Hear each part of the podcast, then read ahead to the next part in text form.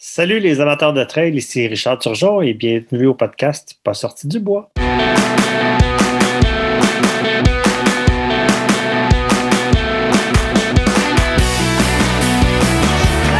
messieurs, votre gagnant, c'est 110 Si tu commences à te sentir bien en courant un ultramarathon, fais-toi-en pas, ça va passer.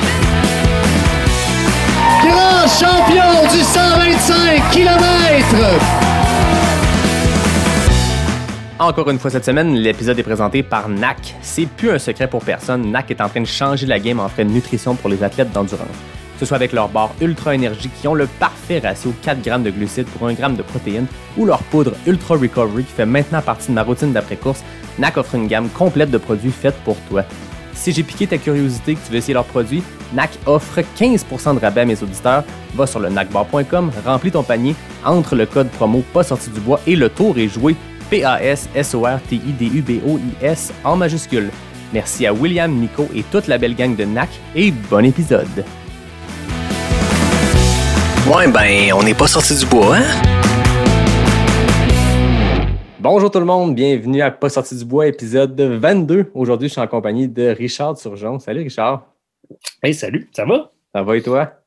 Ouais, j'ai juste ouvert ma canette de bière. Là. Je suis Ben, ben, ben, moi aussi, allons. D'habitude, je fais une intro, puis après ça, on genre de notre bière. Mais là, maintenant que tu amènes le sujet, qu'est-ce que tu bois aujourd'hui, Richard?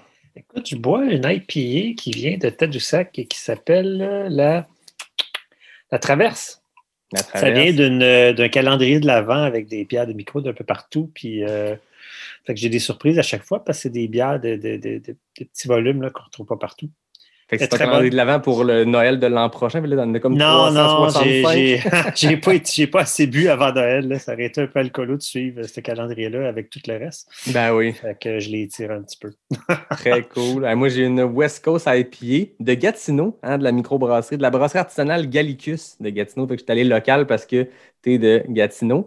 Puis j'en profite pour euh, remercier la gang de la boutique Cheers à Montréal qui m'ont fourni plein de bières pour mes épisodes.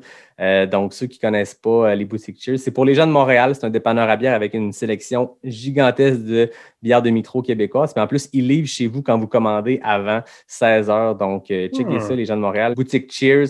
Je suis un peu jaloux qu'on n'ait pas ça à Québec, mais on ne sait jamais. Ben, écoute, je te, je te relance parce que la mienne, elle vient de chez le Décapsuleur, qui est une boutique de bière de micro aussi à Montréal. là. Yes!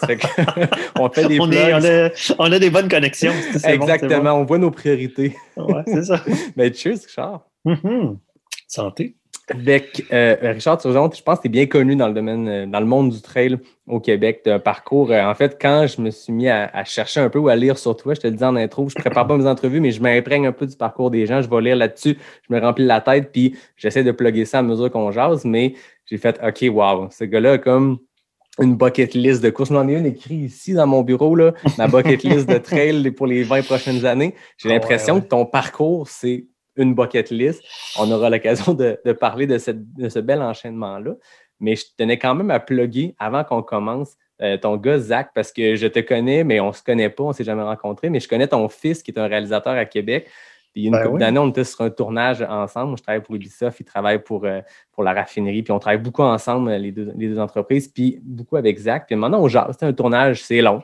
C'est des journées qui s'étirent. Puis là, tu jases. On, on jasait de ski de plein air. On, on bandait sur plein de sujets. Puis à un moment donné, je parle de trail. Puis il me dit Ah, mon père fait un peu de trail. OK. C'est qui ton père, Richard Turgeon? Je connais pas. À ce moment-là, je commençais en trail. Puis ouais, ouais, je savais pas ouais. t'étais qui. Puis il me dit Ah, il commençait par Salomon, puis il fait de l'UTMB, puis Western State. Je fais OK, il fait pas un peu de trail. Et finalement, ben, avec le temps, j'ai su qui était Richard. Puis euh, je t'ai connu comme ça via ton fils Zach qu'on salue. Puis je tiens à le plugger parce que on est tout près du festival euh, Ouais, de, mon- ouais, de ouais. films de montagne de BAM. Ceux qui ne connaissent pas ça, c'est des documentaires de plein air, d'aventure. Puis euh, Zach, avec son film Far Far East, va être, euh, va être de la sélection officielle. Puis c'est très rare que des films québécois rendent à la Mhm, sélection mhm. officielle. Puis ça promet comme film. Donc, je tenais, à, je tenais à le dire, les gens de, de Québec, les gens de Montréal, les gens de partout. Cette année, c'est en édition virtuelle. Puis, euh, c'est facile de s'inscrire. Vous avez jusqu'au 30 janvier, 31 janvier, je pense, pour acheter votre passe puis visionner les films. Au moment où cet épisode-là va sortir, vous allez avoir encore le temps. Fait que ceux qui ne connaissent pas ça ou ceux qui ont oublié cette année de vous inscrire, c'est le temps de le faire. Ouais, moi, je suis un fan de Banff. En fait, euh, Zachary aussi, depuis qu'il est assez jeune, on va chaque année voir les, les, les lauréats du festival. Puis pour lui, de participer à ça, c'était. C'était le top du top, tu sais. Puis en plus de, de, d'y participer, d'être sélectionné puis faire la tournée mondiale, ben c'est sûr que lui, il est bien heureux. Puis son film, il est vraiment excellent, je le dis. euh, de façon très objective. Là, Ben oui. mais, euh, je ne sais pas si tu l'as vu, là, toi, non, dans je l'ai pas encore vu. je l'ai vu qu'il ok. était sur Vimeo avec un code. Mais si j'écris-tu à Zach pour avoir le code ou j'attends Ben? Anyway, je ça. à Vague. Je Non, non, je vais y aller de la façon officielle. Je ne vais pas passer par, euh, par les contacts, puis je vais le regarder euh, Uh-huh, uh-huh. comme tout le monde. euh, je pense que c'est dès la semaine prochaine qu'on peut regarder ça. Que, Ouais, c'est ça, c'est du 20 au 30 janvier, en fait. Tu peux acheter ton billet là en ce moment, mais les films, tu as une dizaine de journées pour les visionner. là.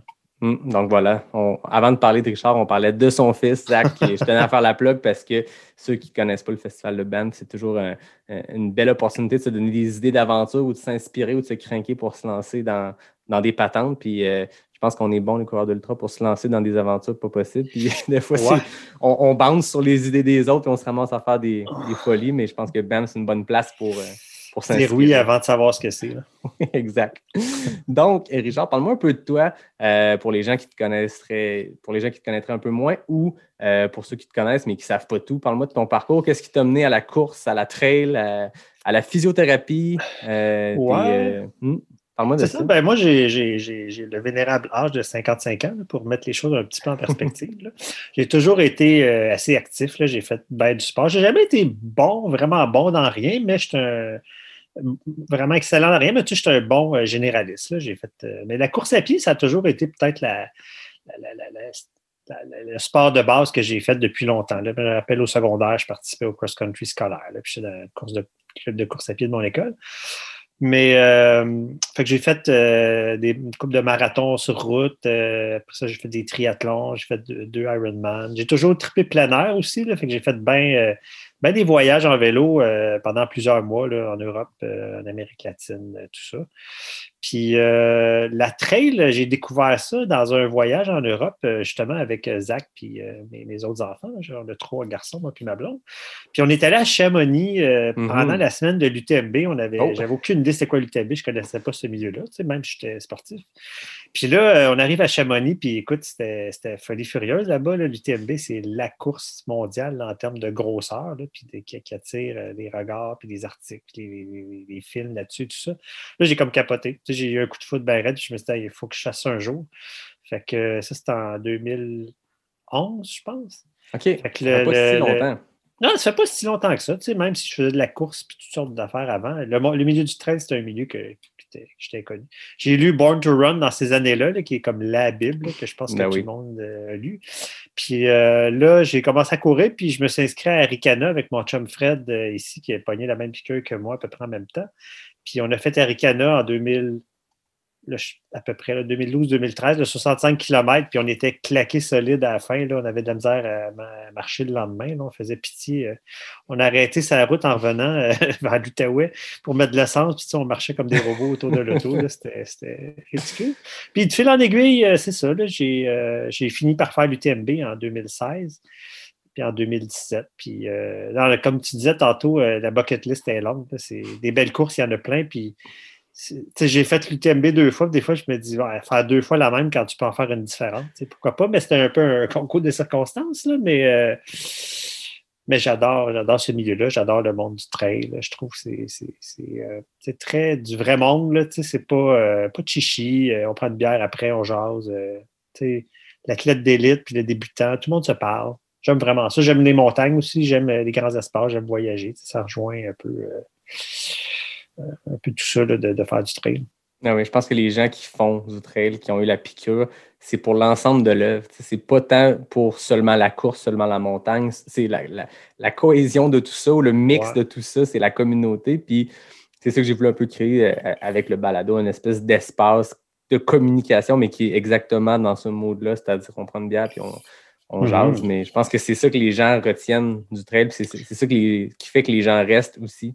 C'est la communauté Ben, sais, et, euh, et la course. Eff- Effectivement, puis tu sais, il y a plusieurs courses que je t'ai dit que quand tu finis, qu'est-ce qui te servent? Une bière. Ben voilà. C'est vraiment un élément rassembleur. Oui, puis ceux qui, qui ont écouté l'épisode de la semaine passée avec Isabelle Morin, nutritionniste, on a jasé. On a parlé de toute la discipline pré-course à l'entraînement pendant la course. Mais la nutrition post-course, c'est du gras et de la bière. Je pense Ouais, que ouais. on peut se le permettre après quelques centaines Ouais, de On kilomètres. brûle quand même pas mal de calories. là.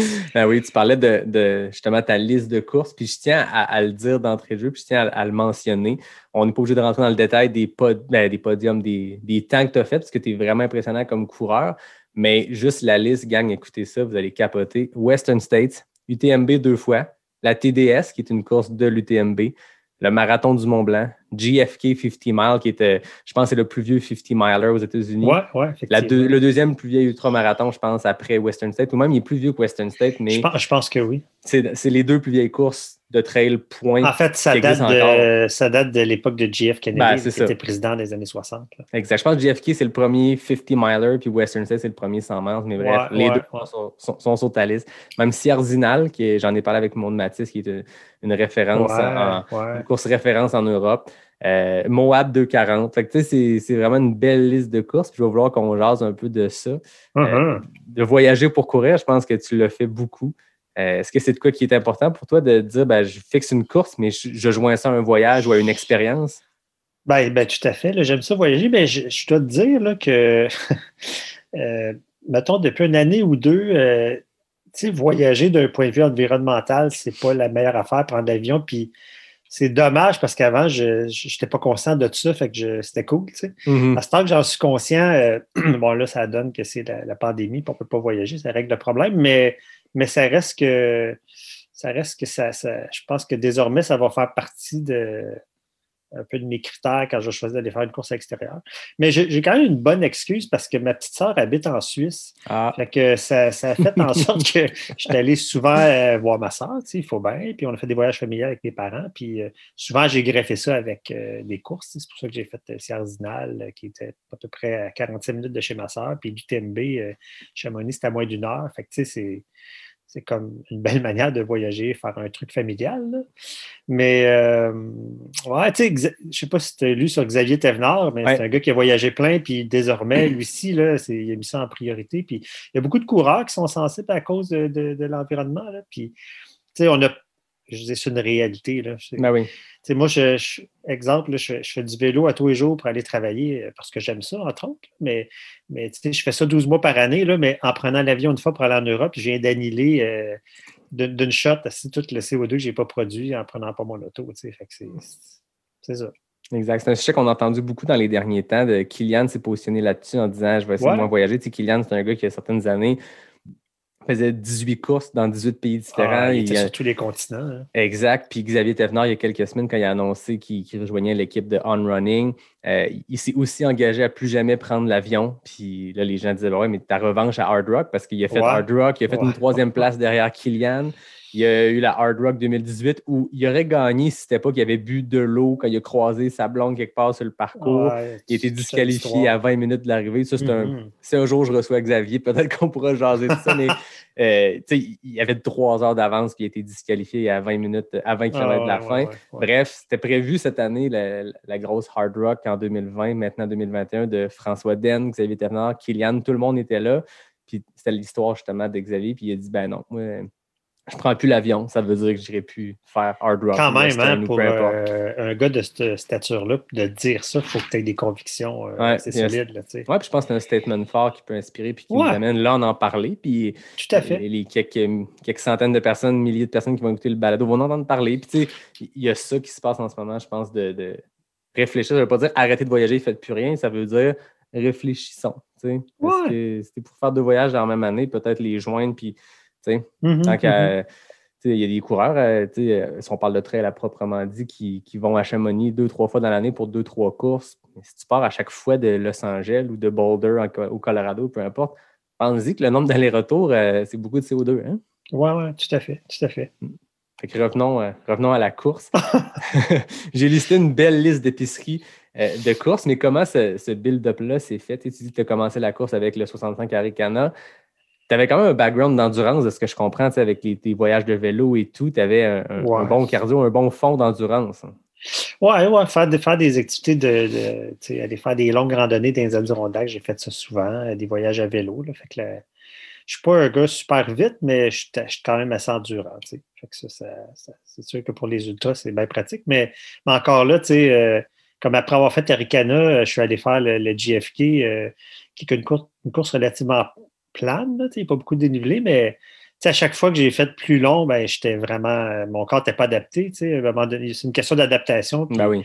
quand je tu le sais aussi, quand tu es rendu que si tu montes les, les échelons petit à petit, puis tu, tu, tu, tu viens à faire, faire des 100 000, ben, aller courir 50 km le samedi, ça ne devient plus euh, aussi difficile là, euh, sur le, le squelette, la musculature, etc., le mental. là, on- Ben oui.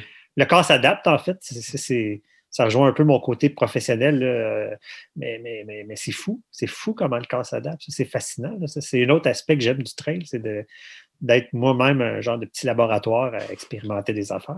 tu C'est ça, je l'ai dit rapidement au début, tu es physio et ostéo. Fait que tu as, sais. une approche aussi, euh, je suppose, euh, physique et, et, euh, très pratico-pratique de ton, ton expérience de trailer aussi. Puis est-ce qu'un fait de l'autre? Est-ce que, le, comme tu dis, tu as un petit Ouais. laboratoire pour ça? Puis quand il y a le temps de Mais- parler à un client qui, qui augmente trop vite les distances, tu peux dire, je l'ai faite, pas une bonne idée. Ouais, écoute, je suis, euh, je suis vraiment poche avec moi-même. Je suis comme vraiment un cordonnier mal chaussé. Je, suis, je, je, pense que je suis très bon pour euh, encadrer un, un athlète blessé, tu sais, puis le coacher là-dedans, mais moi-même, là, je me gère pas bien. J'ai, j'ai une amie qui est physio-ostéo, qui habite pas loin de chez nous, qui, elle, quand j'ai besoin de, de me faire évaluer, ben, elle me dit la même affaire que moi, je dirais à quelqu'un d'autre qui a la même blessure que moi, mais quand je me le fais dire par quelqu'un d'autre, ça rentre. Puis quand je me le dis moi-même, je, non, je suis vraiment en poche. mais mais c'est sûr que, tu sais, euh, dans, dans, mon, dans, dans- mon bureau, ben, parce que je, je, connais bien du monde dans le monde de- du ski de fond, euh, du vélo, de la course à pied dans mon coin, ben, j'ai une clientèle quand même qui s'apparente à ça. Fait que, fait que oui, ça, ça un fait de l'autre. Puis tu sais, j'ai un intérêt aussi euh, pour, tout ce qui touche les, les- les- les- les blessures à course à pied, comment gérer ça. Euh, j'ai aussi étudié en activité physique là, avant d'être physio. Fait que, j'ai un background en physiologie de l'exercice. Je fais des cours de coaching, tout ça. Fait que tout ça se combine quand même. là. Ben non, exactement. Puis Ouais. Je pense que même si tu dis que tu es coordonné mal chaussé, ça demeure que quand tu files une blessure, quand tu files un début de bobo, tu vas être capable de te dire Ouais, je vais peut-être slacker ou je vais. Ouais, pas tant que ça. Pas assez. J'aimerais ça te dire oui, là, mais bon. Par contre, je regarde ton, ta liste qu'on parlait tantôt, je vois pas de DNF à travers ça. Est-ce que ça t'est arrivé ou c'est juste que mes sources sont mauvaises? Non, non, ça m'est jamais arrivé. C'est rare quand même Ouais, pour, euh. En fait, euh, c'est pas vrai, j'ai fait euh, des backyards. Ah, OK. Donc tout le monde Les est DNF. backyards, sauf c'est si c'est- tout le monde est DNF sauf si tu gagnes. Euh, j'ai fait des DNF. Mais en Ouais, euh, standard, ça t'est jamais arrivé de, de devoir arrêter. C'est impressionnant quand même pour le- la, la longévité dans le sport que tu as aussi. hein. Ouais, ouais, je pense que j'ai une bonne tête de cochon, que ma blonde elle dirait, là, mais euh, euh, ben, tu sais, c'est pas parce que j'ai pas de DNF que j'ai pas rushé. Là, Mais non. La, la- la TD, la TDS que j'ai faite, j'ai, pas mal fini ses coudes. Là, mais, Ah ouais, ta première mais- TDS, c'était ta plus longue distance à ce moment-là? Euh, ouais, ouais. Puis, à l'époque, elle était euh, plus courte. Ben, plus. Ben, il c'est était, drôle ça, plus facile que la nouvelle version. Ouais, La c'était nouvelle version, 120 km, je pense, à l'époque. ouais. C'était 120 puis aujourd'hui, c'est pas tant plus long, mais il y a beaucoup plus de dénivelé. Mais le ratio de, dénivelé, c'est ça, il est rendu plus grand que l'UTMB. Le nombre de D par kilomètre est plus grand sur la. TDS que. Oui, parce que la, la dernière fois que je suis allé à, à Chamonix, c'était la. J'ai rencontré du monde qui ont fait la nouvelle TDS, puis euh, ça a l'air que c'est assez costaud. Puis il y avait eu beaucoup de DNF, les, les cut-offs étaient- Ils ont dû réévaluer leur affaire un peu, c'était plus dur que ce qu'ils pensaient. Là. Ah oui. Ben, Ouais. Parle-moi de cette première TDS. -là. Tu dis que tu l'as fini un peu. euh, Ben, ça- cette année-là, euh, j'avais fait, euh, on était parti ben, justement faire un voyage familial, puis je, je pense que c'est l'année que j'avais fait la Ciazinale. Puis la TDS, euh, c'était la la plus longue du temps que j'avais jamais faite. Puis ça part de Courmayeur, puis assez rapidement, tu montes en altitude, puis ça allait vraiment bien mes affaires. Puis après ça, euh, peut-être au kilomètre, peut-être 50, là, tu descends assez bas. Puis, euh, tu sais, c'était début d'après-midi, là, tu arrives dans une petite ville euh, en basse altitude, puis il faisait tu sais, 30 degrés. Puis moi, la chaleur, je ne suis pas super bon à gérer ça. Fait que. puis là, ben, j'étais parti trop vite. tu sais. Dans, tu sais, dans le départ de course, c'est facile. L'ambiance est là, tout le monde est de bonne humeur, t'es craqué, t'es préparé, puis tu pars. Puis j'ai mal géré mon affaire. Fait que j'ai eu, euh, j'ai eu des troubles avec la chaleur. Puis après ça, on avait. euh, c'était 1500, 2000 mètres à peu près à monter euh, sans arrêt. Là.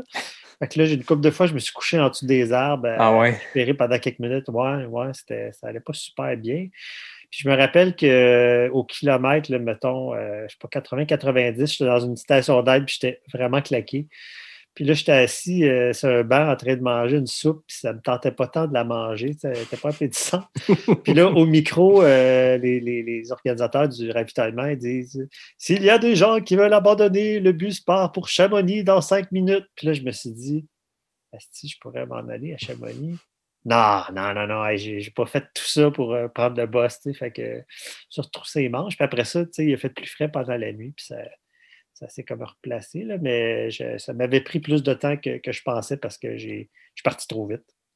Mais je suppose que c'est euh, caractéristique des courses de l'UTMB de par la quantité de monde qu'il y a. Ça se peut-tu que, je veux dire, quand tu pars euh, 300 en ligne de départ pour une course, rapidement, les, je veux dire, les places se prennent, puis euh, il y a un point dans la course où plus personne ne dépasse, plus personne, tout le monde est comme dans sa traque. Là, tu pars quoi, 1000 personnes d'une shot. Y a-tu cet entraînement-là, cet effet de groupe-là qui. Ah ouais, t'es craqué? tu dis 1000, je pense qu'on était 2000 au départ. Ouais, c'est quand même gros. Là.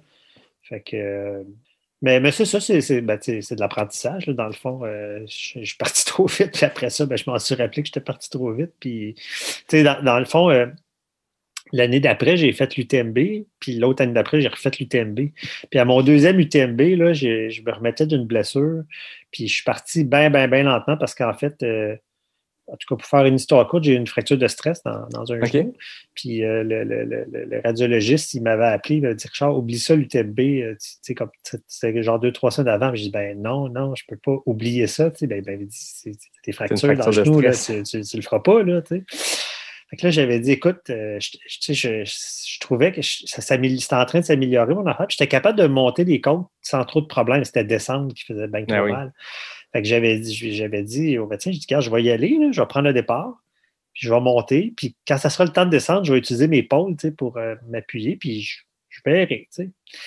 J'avais demandé à un de mes chums qui est en médecine sportive, j'ai dit, tu es intelligent de faire ça? Là? Comme, tu sais, si je me fie à la douleur, puis ça marche pas, puis j'arrête, euh, il dit, ah, ça, ça a du bon sens. Fait que j'avais pris le départ, puis là, à l'UTMB, le premier euh, 5-10 km, c'était assez plat. Après ça, il y a une- la première longue montée. Là.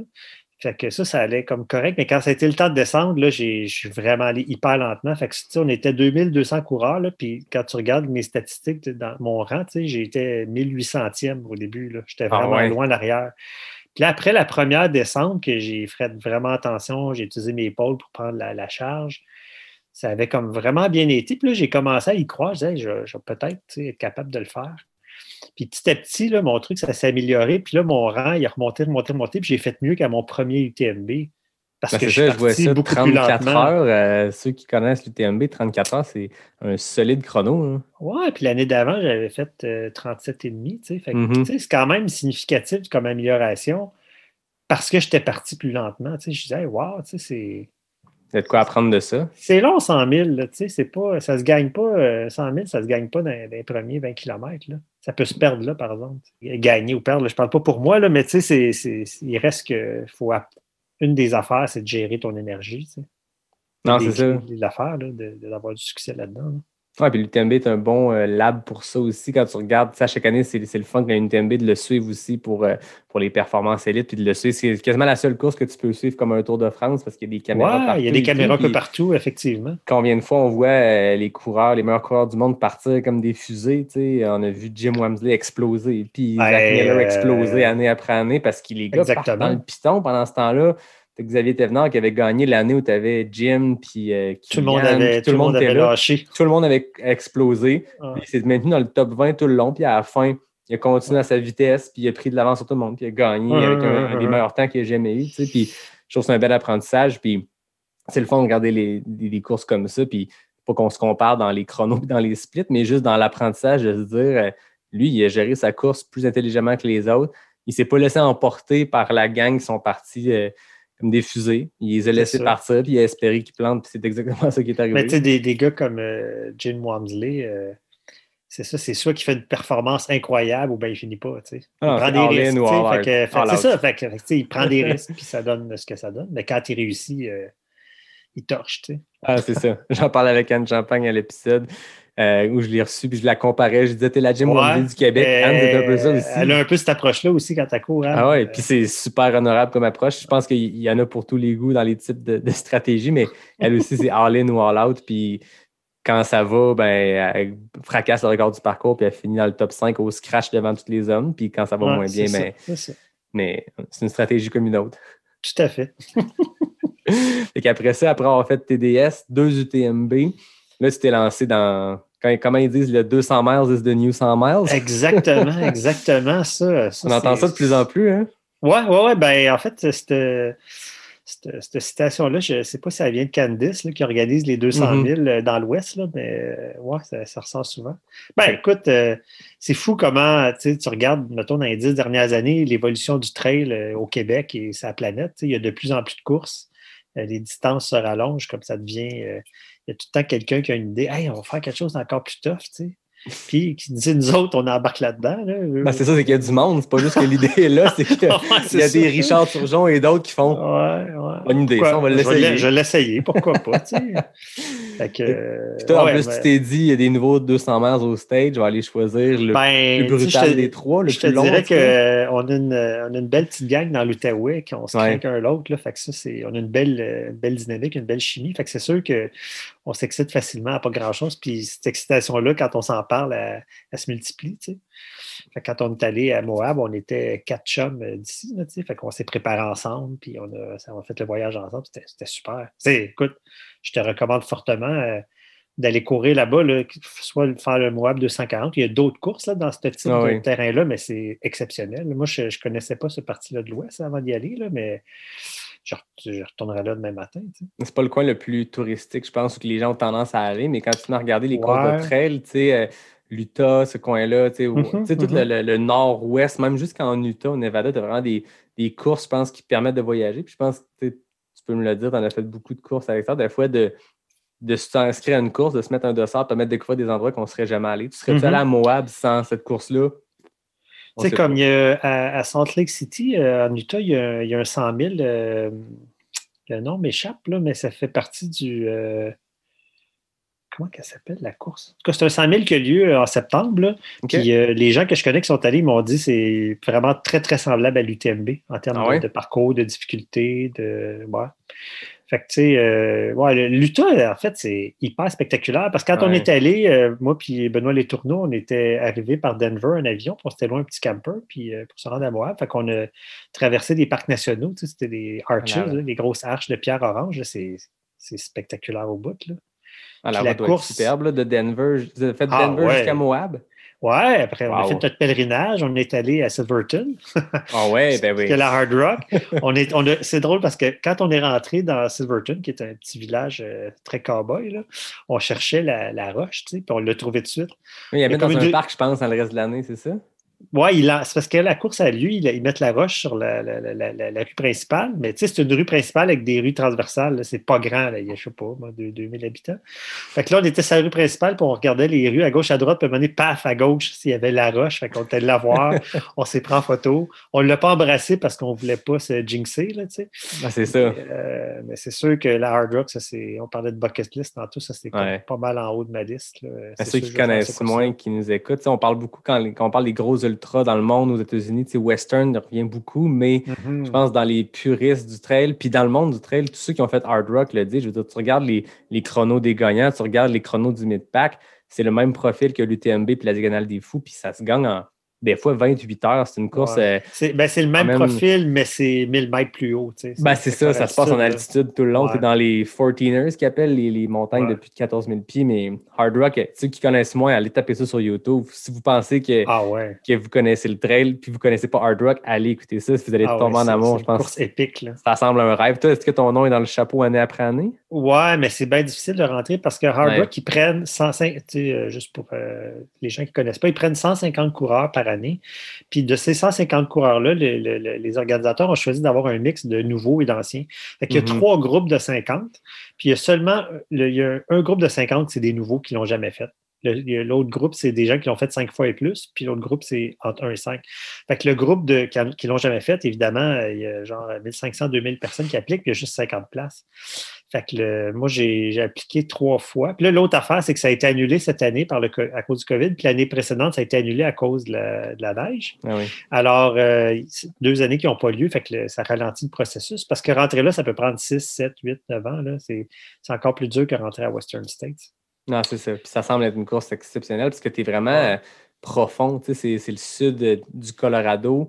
C'est Ah des ouais, villes minières. Tu parlais de Silverton, mais tu sais, Telluride, puis les, les quelques Ouais, checkpoints, il y a comme quatre villes, puis le reste du temps, tu es dans le bois, ouais. dans les montagnes. Puis ces villes-là, c'est des anciennes villes minières de quelques centaines, quelques milliers d'habitants. Puis a- je pense qu'il y a un côté très backcountry à la Hard Rock, même si elle est prestigieuse, même si elle est connue, ils ont gardé, ils ont, ils ont réussi à conserver ce que des courses peut-être comme, comme Leadville ou Western ont peut-être un peu perdu. Western le garde encore l'espèce de côté backcountry, je pense. Tu pourras m'en parler, tu étais sur place. Mais tu sais, Leadville, à un moment donné, ont été rachetés par une grosse compagnie C'est ça, c'est devenu beaucoup plus commercialisé. Là. Ils ont Exact. des courses à toi fin de semaine. Tu as des volets, vélos de montagne, tu as différentes Exact. distances, tu as un paquet de Hard Rock sont comme demeurés ce qu'ils Ouais, sont. On est fidèles à 150 leur, euh, coureurs. On- Personne là-dedans gagne sa vie avec Hard Rock. C'est tous des gens qui, ont, Uh-huh. qui organisent ça une fois par année ou une fois par trois ans, comme dans ce cas-ci. Mais quand ça a lieu, ben, c'est comme la, la mecque du trail qui est là. Puis je pense même que c'est connu que quand tu vas faire du bénévolat, tu sais, année après année, les coureurs qui veulent y aller, ceux qui sont pas loin, ils vont faire le crew, ils vont faire du bénévolat là-bas. Ouais, parce qu'une des manières d'accélérer le processus d'être sélectionné, c'est que si tu y vas comme bénévole officiellement, c'est comme euh, une année, tu as un billet de plus dans, dans le chapeau quand ils font la Mm. pige. Mais les, les aid stations sont remplis de bénévoles qui sont là depuis 10 ans, 15 ans, puis tout le monde y retourne. Il y a vraiment une, euh, une culture autour de cette course-là. là. Mm. Ils disent que c'est plus difficile euh, réussir à être dans les, les équipes de bénévolat au ravito que faire la course parce qu'il y a des listes d'attente pour être bénévole aussi. Il y, a, il y a un film de Salomon là, qui dure une dizaine Mm. de minutes sur cette course-là, puis il parle de un, euh, une station d'aide en particulier qui est en altitude, tu sais, puis le gars, il a les yeux pleins d'eau quand il parle de ça. Il dit Moi, je l'ai fait dix fois, puis il dit Ça fait dix ans que je suis bénévole, tu sais, puis il dit Le hard rock, c'est ma vie, tu sais. Il y en a qui prennent ça à cœur au bout. Là. Je pense que c'est le gars qui donne des shots de tequila. parce c'est ça. tous les Elle a dit- coureurs qui passent, c'est la partie, Ah je pense, ouais, la plus en qui- altitude. Kylian, il l'a pris, là, euh, son petit shot de- d'un drink là, qui est super fort. Là. Ça fait Ouais. partie de la culture de cette course-là. là. Fait que si on, on revient un peu en arrière, Hein? petit pèlerinage trail, c'était comme incontournable de passer, euh, faire un détour par Silverton pour aller jusqu'à Moab. Ben, c'était sa route, tu sais. fait Ah, c'était sa route là. Ouais, ben en fait, on, avait choisi, euh, en fait, on, on voulait s'acclimater en altitude, fait que on avait prévu une coupe de, de places où on pouvait monter en voiture jusqu'à 2500, 3000 mètres puis passer la nuit. Là. Fait que Silverton, c'était sur notre chemin. là. Ça valait la peine. Ah Moab, est-ce que c'est pas mal en altitude? Ben non, c'est pas que moi, est en altitude, mais c'est un parcours qui est euh, pour 240 000, il y a 10 000 mètres de dénivelé, ce qui n'est pas tant que ça là, en termes de concentration. Fait que c'est relativement plat dans le désert, dans des canyons, mais il y a deux chaînes de montagnes à traverser. Puis la deuxième chaîne, euh, le- le- le- il y a un passage à 3000 mètres, OK. qui finalement a été modifié parce qu'il y avait trop de neige. On a passé un petit peu plus bas, là, mais euh, on avait choisi de faire ça ben, pour le trip aussi, là, mais euh, pour s'acclimater un peu. L'acclimatation à l'altitude, en fait, c'est un autre domaine. Là. euh, C'est sûr, que l'idéal, ça serait d'aller passer un mois là-bas avant, là, Ah oui. qu'est-ce que tu veux, mais bon, euh, on ne vit pas là-bas, fait que c'est un peu compliqué. Là. Non, mais je pense que c'est quelque chose qu'il ne faut pas négliger aussi comme coureur. tu sais, euh, Même si on est des, des- des coureurs euh, ici, on parle des coureurs de haut niveau et tout. Quand tu t'en vas faire un Leadville ou un Hard Rock, il y a, il y a cet aspect-là qui peut complètement changer ton expérience de course parce que, comme tu dis, il y a plein de, de théories où il y a des gens qui s'acclimatent plus longtemps, mais il paraît que c'est aussi très bon d'arriver la veille puis pas t'acclimater du tout. Mais Ouais. l'entre-deux n'est pas idéal. Arriver une semaine Ouais, avant, c'est pas idéal. Fait que- mais ça demeure que quand c'est des courses comme ça en haute altitude, Uh-huh. c'est pas à négliger parce que il y a la nutrition, il y a l'entraînement, mais ces courses-là, on n'a pas ça au Québec, ce, ce facteur-là, ce volet-là qu'il faut réfléchir, de se dire euh, Oui, tout à fait. Puis, tu sais, c'est sûr. Puis, il y a hein. des gens qui s'acclimatent plus facilement que d'autres aussi. mais Il y en a qui l'ont plus facile que d'autres. Puis ça, c'est. Ça fait partie de la vie. Là. non, c'est ça. Fait que Moab, comment ça s'est passé, ce premier? Toi, jusque-là, tu avais fait des 100 mètres, là, tu t'en vas dans un 240 Ouais, mètres. ouais, ouais, ouais, c'est quand même long. Hein? Ouais. Ben là, le- la, la grosse affaire, c'est que là, il faut que tu gères le sommeil. Tu sais, ce que tu as Mhm. plus ou moins à faire sur un 100 mètres. là, euh, un peu, mais pas tant. Mais là, tu cours pendant trois jours, tu sais. Fait que c'est sûr, tu peux pas euh, passer ça sans dormir, à part ce que ça s'appelle Courtney Water, qui, elle, elle avait dormi, je pense, trois minutes l'année d'avant pour le gagner. Là. Ouais. Ridiculement, euh, pas beaucoup. On se rappelle aussi que suite à ça, il y a eu des excellentes discussions sur ses hallucinations aussi. Ouais, ouais, ouais. Elle a, fait, elle a fait déjà son top 5 des meilleures hallucinations. C'était assez, rigolo, assez rigolo à lire. là.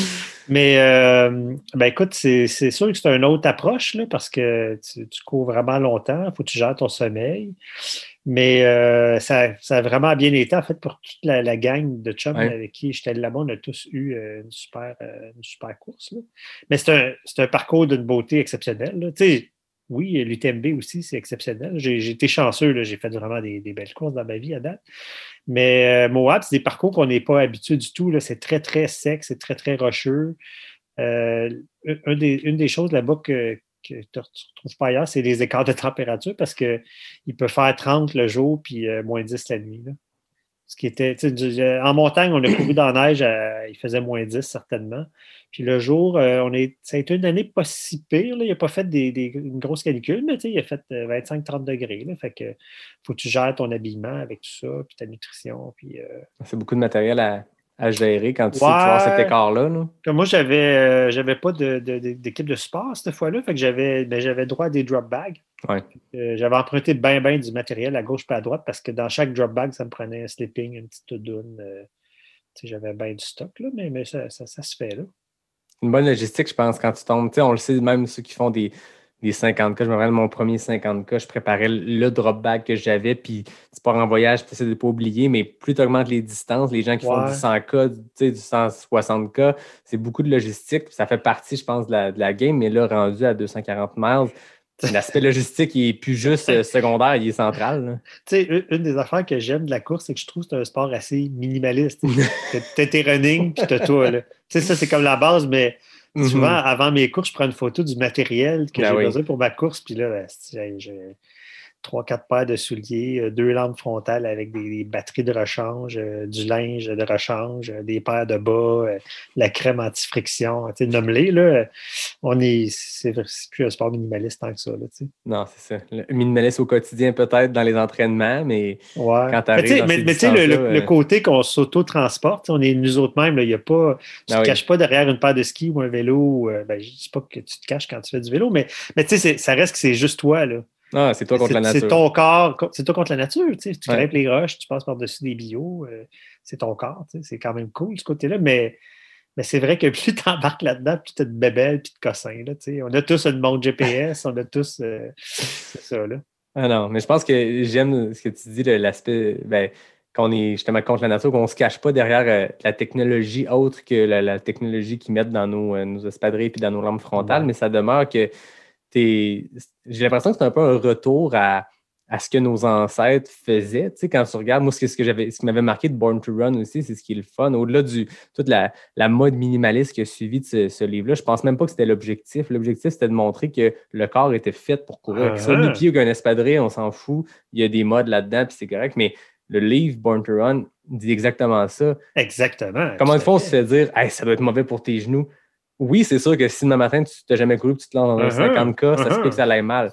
Mais si tu progresses intelligemment, le corps humain, l'arche du pied, les articulations sont faites pour courir d'extrême distance. s'adapter. C'est l'histoire de l'humanité. là. C'est ça qui On est le mammifère le plus endurant. Ouais, exactement. Comme tu as absolument raison. Le livre Born to Run, le titre le dit. Puis, dans ce, dans ce livre-là, tu as, des opinions d'un paquet de, de- différents spécialistes, là, dont Daniel Lieberman, là, qui est un spé- spécialiste de l'évolution humaine. Mais c'est ça. euh, nos ancêtres, euh, il n'y avait pas d'auto puis d'avion. Ils se déplaçaient à pied. Sais. Non, puis j'aimais la portion quand il disait qu'il y a des, encore des tribus en Afrique qui, qui chassent comme nos ancêtres chassaient, c'est-à-dire, oui, des pièges, oui, tout ça, mais dans le désert des grands espaces, c'est plutôt de se cacher pour, euh, pour justement pogner ta, ta- ta gazelle ou peu importe. Puis il expliquait qu'on est le mammifère le plus endurant. Donc, ce que les, les- les tribus font, font encore, c'est courir après une, une antilope, mais à une distance que tu sais que sur un sprint, elle va te clencher. Mais si tu cours après pendant 30 km, ils finissent par s'affaisser puis mourir de fatigue. Écoute, Et là, après ça, après 30 kilos, tu sais, je veux dire, quand tu es entraîné pour ça, c'est pas tant que ça. Pogne l'antilope, ramène ça au village, puis c'était fini. Puis il explique que les méthodes de chasse étaient basées sur cette endurance-là à courir à un rythme modéré, mais très, très, très, très, très longtemps. Écoute, il y, a, il y a un gars dans l'Outaouais ici qui organise des. Il y a, il y a- une terre avec une ferme, ça, puis euh, il organise des courses sur son terrain. Puis donné, il avait dit Hey Mike, on devrait euh, faire une course, là, que, on essaie d'attraper un chevreuil tu sais, sur ton terrain. Puis, tu sais, dans ce principe-là, puis là, Mike était comme euh, assez dubitatif. Tu sais. mais, mais la clé de l'affaire, c'est que dans, dans, dans, le- dans le désert, il faut, faut que tu gardes le contact visuel avec ta proie parce que. Un coup que tu le perds, ton chevreuil, là, t'es, t'es fourré. Là. Si tu le vois pas, tu sais pas dans quelle direction aller. tu sais. Ah, c'est clair. On l'a jamais fait, mais, mais, mais c'est vrai que c'est un fantasme assez intéressant. Là. On pourrait commencer avec une poule, tu sais, déjà. Non, oui. Mais il n'y a pas euh, le festival du cochon de Sainte-Perpétue qui a la. Ouais, faut faut que que tu le cochon cochon gluant, là, puis tu le mettes dans le baril, dans le milieu. Là. Écoute, pogne, euh, pogne 100, 100 ultra-marathoniens, marathoniennes, puis mets un chevreuil dans un, dans un enclos de 20 acres, puis tu vas avoir du fun, filme ça, puis mets ça à TVA, puis on va en vendre de la pub. Là. Ils vont rigoler. Non, c'est clair. Mais tu sais, je pense que dans l'ultra, il y a ce, il y a, il y a ce retour à cette source-là, mais il y a aussi le retour à la base. Tu sais, quand on parle d'une course, puis j'en parlais avec Isabelle Morin, l'aspect nutrition, on revient à la base. Tu sais, dans la vie, là, on, on l'a facile. Hein? Tu as soif, tu trouves le robinet. Tu as faim, Ouais. tu as le garde-manger qui est plein. Non, tu t'en vas au dépanneur à côté. Là, dans des longs ultras, oui, il y a des ravitaux, il y a tout ça. Puis c'est encore plus vrai, je pense, pour les FKT unsupported, mais tu reviens vraiment à ta base. Tu sais, combien de fois en course, tu te dis, ah là, faut que je mange. Ah là, faut que je boive. Ah, je vais mettre un- Il y a des gens qui courent avec leur montre, Ils qui se mettent des alarmes. sonnerie, là. Ouais, ouais, ouais. Je veux dire, on est vraiment de retour à, à l'essence même, c'est-à-dire se déplacer, se nourrir, puis boire, tu sais, se- Ouais, ouais. s'hydrater. C'est ça. Puis, tu sais, dans un long ultra, là, comme euh, tu parlais de moi, ben, rajoute dormir. C'est comme l'autre, nouvel aspect qu'il faut que tu gères parce qu'on a tous besoin de dormir, Non, non, c'est ça. ultimement. Là. Ouais, puis tu sais, je veux pas, euh, tu, le décris vraiment en détail, Moab, puis euh, je veux pas, euh, je pense qu'il y a d'autres histoires que j'ai envie d'aller explorer avec toi, mais si vous écoutez ça, allez, regarder sur Ravito Trail, tapez Richard Turgeon Ravito Trail, le blog de Distance Plus, tu as fait un super, un super texte sur ton expérience à Western, à, à Moab, puis c'est vraiment intéressant de voir, c'est le fun, de, ta- Ouais. ta plume est intéressante, c'est pas un récit Le, de le- course, le texte euh, de Moab, c'est un résumé de. C'est moi qui ai écrit l'article, mais, mais tu sais, mes chums avec qui j'étais, on a mis ensemble nos idées. là, Ok, c'est là. collaboratif. En fait, je l'ai fait lire, à- je leur ai fait lire ce que j'avais écrit, puis je dis, ça vous va-tu? Puis il y a des éléments à rajouter parce qu'on a chacun eu des, des petits. euh, Justement, Eric il avait eu une hallucination. Un gros canard sur le bord de la traîne qui l'encourageait, tu sais. Ça fait partie de l'histoire. Ça fait partie du charme des ultras, ça, je pense, sur, les- des longs ultras comme ça. Est-ce que tu as, l'ambition? Parce qu'après, tu as fait le tort des géants, qui est un peu dans Ouais. cette lignée-là de, de longs Mhm. ultras. Puis Martine en parlait, parlait de toi, en fait. L'idée- en fait, Martine, on s'est connus euh, au temps des géants. Exact, là. la petite délégation de super. Québécois cette année-là. Puis Maxime Ouais, on est- Simard aussi qui était là-dedans, dans- dans la, la gang de Québécois qui sont allés euh, affronter le tort. Puis toi, tu l'as fait dans un temps qui te permet de faire le tort des glaciers. Ceux qui, ceux qui connaissent moins le tort des géants, c'est 360 C'est kilos. 330, c'est 330 km euh, officiellement, là, parce que les chiffres sont un peu différents Officieusement, c'est peut-être différent. Ouais, mais c'est 330 kilos avec euh, 25 000 mètres de dénivelé. Puis là, ils ont parti une nouvelle course. L'année qu'on était là, en 2019, ils ont parti, c'était le dixième anniversaire du Tour, fait qu'ils ont parti euh, le Tour des Glaciers qui est 450 km avec. euh, ouais, c'est des chiffres qui, qui- qui ont l'air ridicules. 32 000 mètres de D+. Ouais, c'est ça, c'est ça. Puis, puis ils prenaient 100 personnes la première année. Puis pour s'inscrire, pour être participer à la pige, il fallait avoir déjà complété le Tour des Géants en moins de 130 heures. Puis il y avait un, un, euh, un Canadien, c'était Alex qui était Oui, le plus jeune, je pense qu'il était là aussi. Écoute, là. Alex a fait le Tour des Géants, il y avait en 22, 3 ans. Non, c'est ça. trop, déjà, j'ai je parlais avec. Maxime Simard, qui est un des plus jeunes sur la ligne de départ quand il a fait le tort avec Martine et tout, mais Alexandre, c'est encore plus jeune que ça. Puis il était le Mhm. plus jeune aussi à faire le tort des glaciers. Toi, maintenant que tu as fait le tort des géants en, laisse-moi checker mes notes, 106 heures, tu es facilement sous les 130 heures. Facilement, peut-être pas. Est-ce que euh, maintenant le tort des glaciers est dans ta bucket list? Ben oui, puis en fait, euh, quand, euh, j'ai entendu, quand on a entendu parler du Tour des Glaciers, là, on s'inscrivait au Tour des Géants, mais nous autres, on voulait faire le Tour des Glaciers parce qu'on trouvait, tant qu'à y aller, tu sais, go big or go home, là, Ben oui. comme on dit. Mais euh, on ne pouvait pas s'inscrire parce qu'il y avait des, des paramètres d'inscription. Fait qu'on a fait le Tour des Géants, mais c'était pas par dépit, là, c'était super le Tour des Géants. Mais c'est sûr que je veux faire le Tour des Glaciers, puis je me suis pas inscrit euh, l'année passée parce que, bon, euh, c'est un peu comme je te disais tantôt, là, j'ai fait beaucoup de voyages, j'essaie de réduire. Fait que j'étais allé au Tour des Géants, je me disais, je vais me donner euh, peut-être une autre année de répit, mais finalement, l'année passée, ça a été annulé. Fait que ça n'a pas eu lieu, mais euh, puis là, on ne sait pas en 2021 qu'est-ce qui va donner du course-là, mais, mais oui, c'est sûr que. Puis là, ben, tu sais, euh, mes, mes amis avec qui je fais de la, de la course ici, euh, on, on est tous, on, on est, on est tous qualifiés, on l'a tous fait en bas de 130 heures, tu sais. Puis euh, il n'y a jamais aucun Canadien qui a complété le tard des glaciers encore. Fait qu'on on aimerait ça être le premier. tu sais. Les, les quatre premiers. Bon, fait qu'on veut tous le faire, là, mais euh, Tu t'en parles depuis tantôt, tes, tes trois compatriotes, tes, tes Dalton que tu décrivais dans ton, dans ton article sur le Ouais, blog. ouais, Nommons-les juste pour, pour qu'ils se Ouais, ben, en fait, il y a une petite. euh, à Moab, il y avait Éric Deshaies, Benoît Letourneau, moi-même, puis euh, Richard McDonald. Puis, euh, auteur des géants, Richard n'est pas venu, mais je pense qu'il le regrette encore aujourd'hui. Il veut y aller. Puis, euh, Guy Doiron, qui, qui Ok. s'est joint à nous autres, qui, qui est un gars avec qui on fait des courses aussi. Là. On les salue. Euh, ouais. ouais, on les salue. Cheers.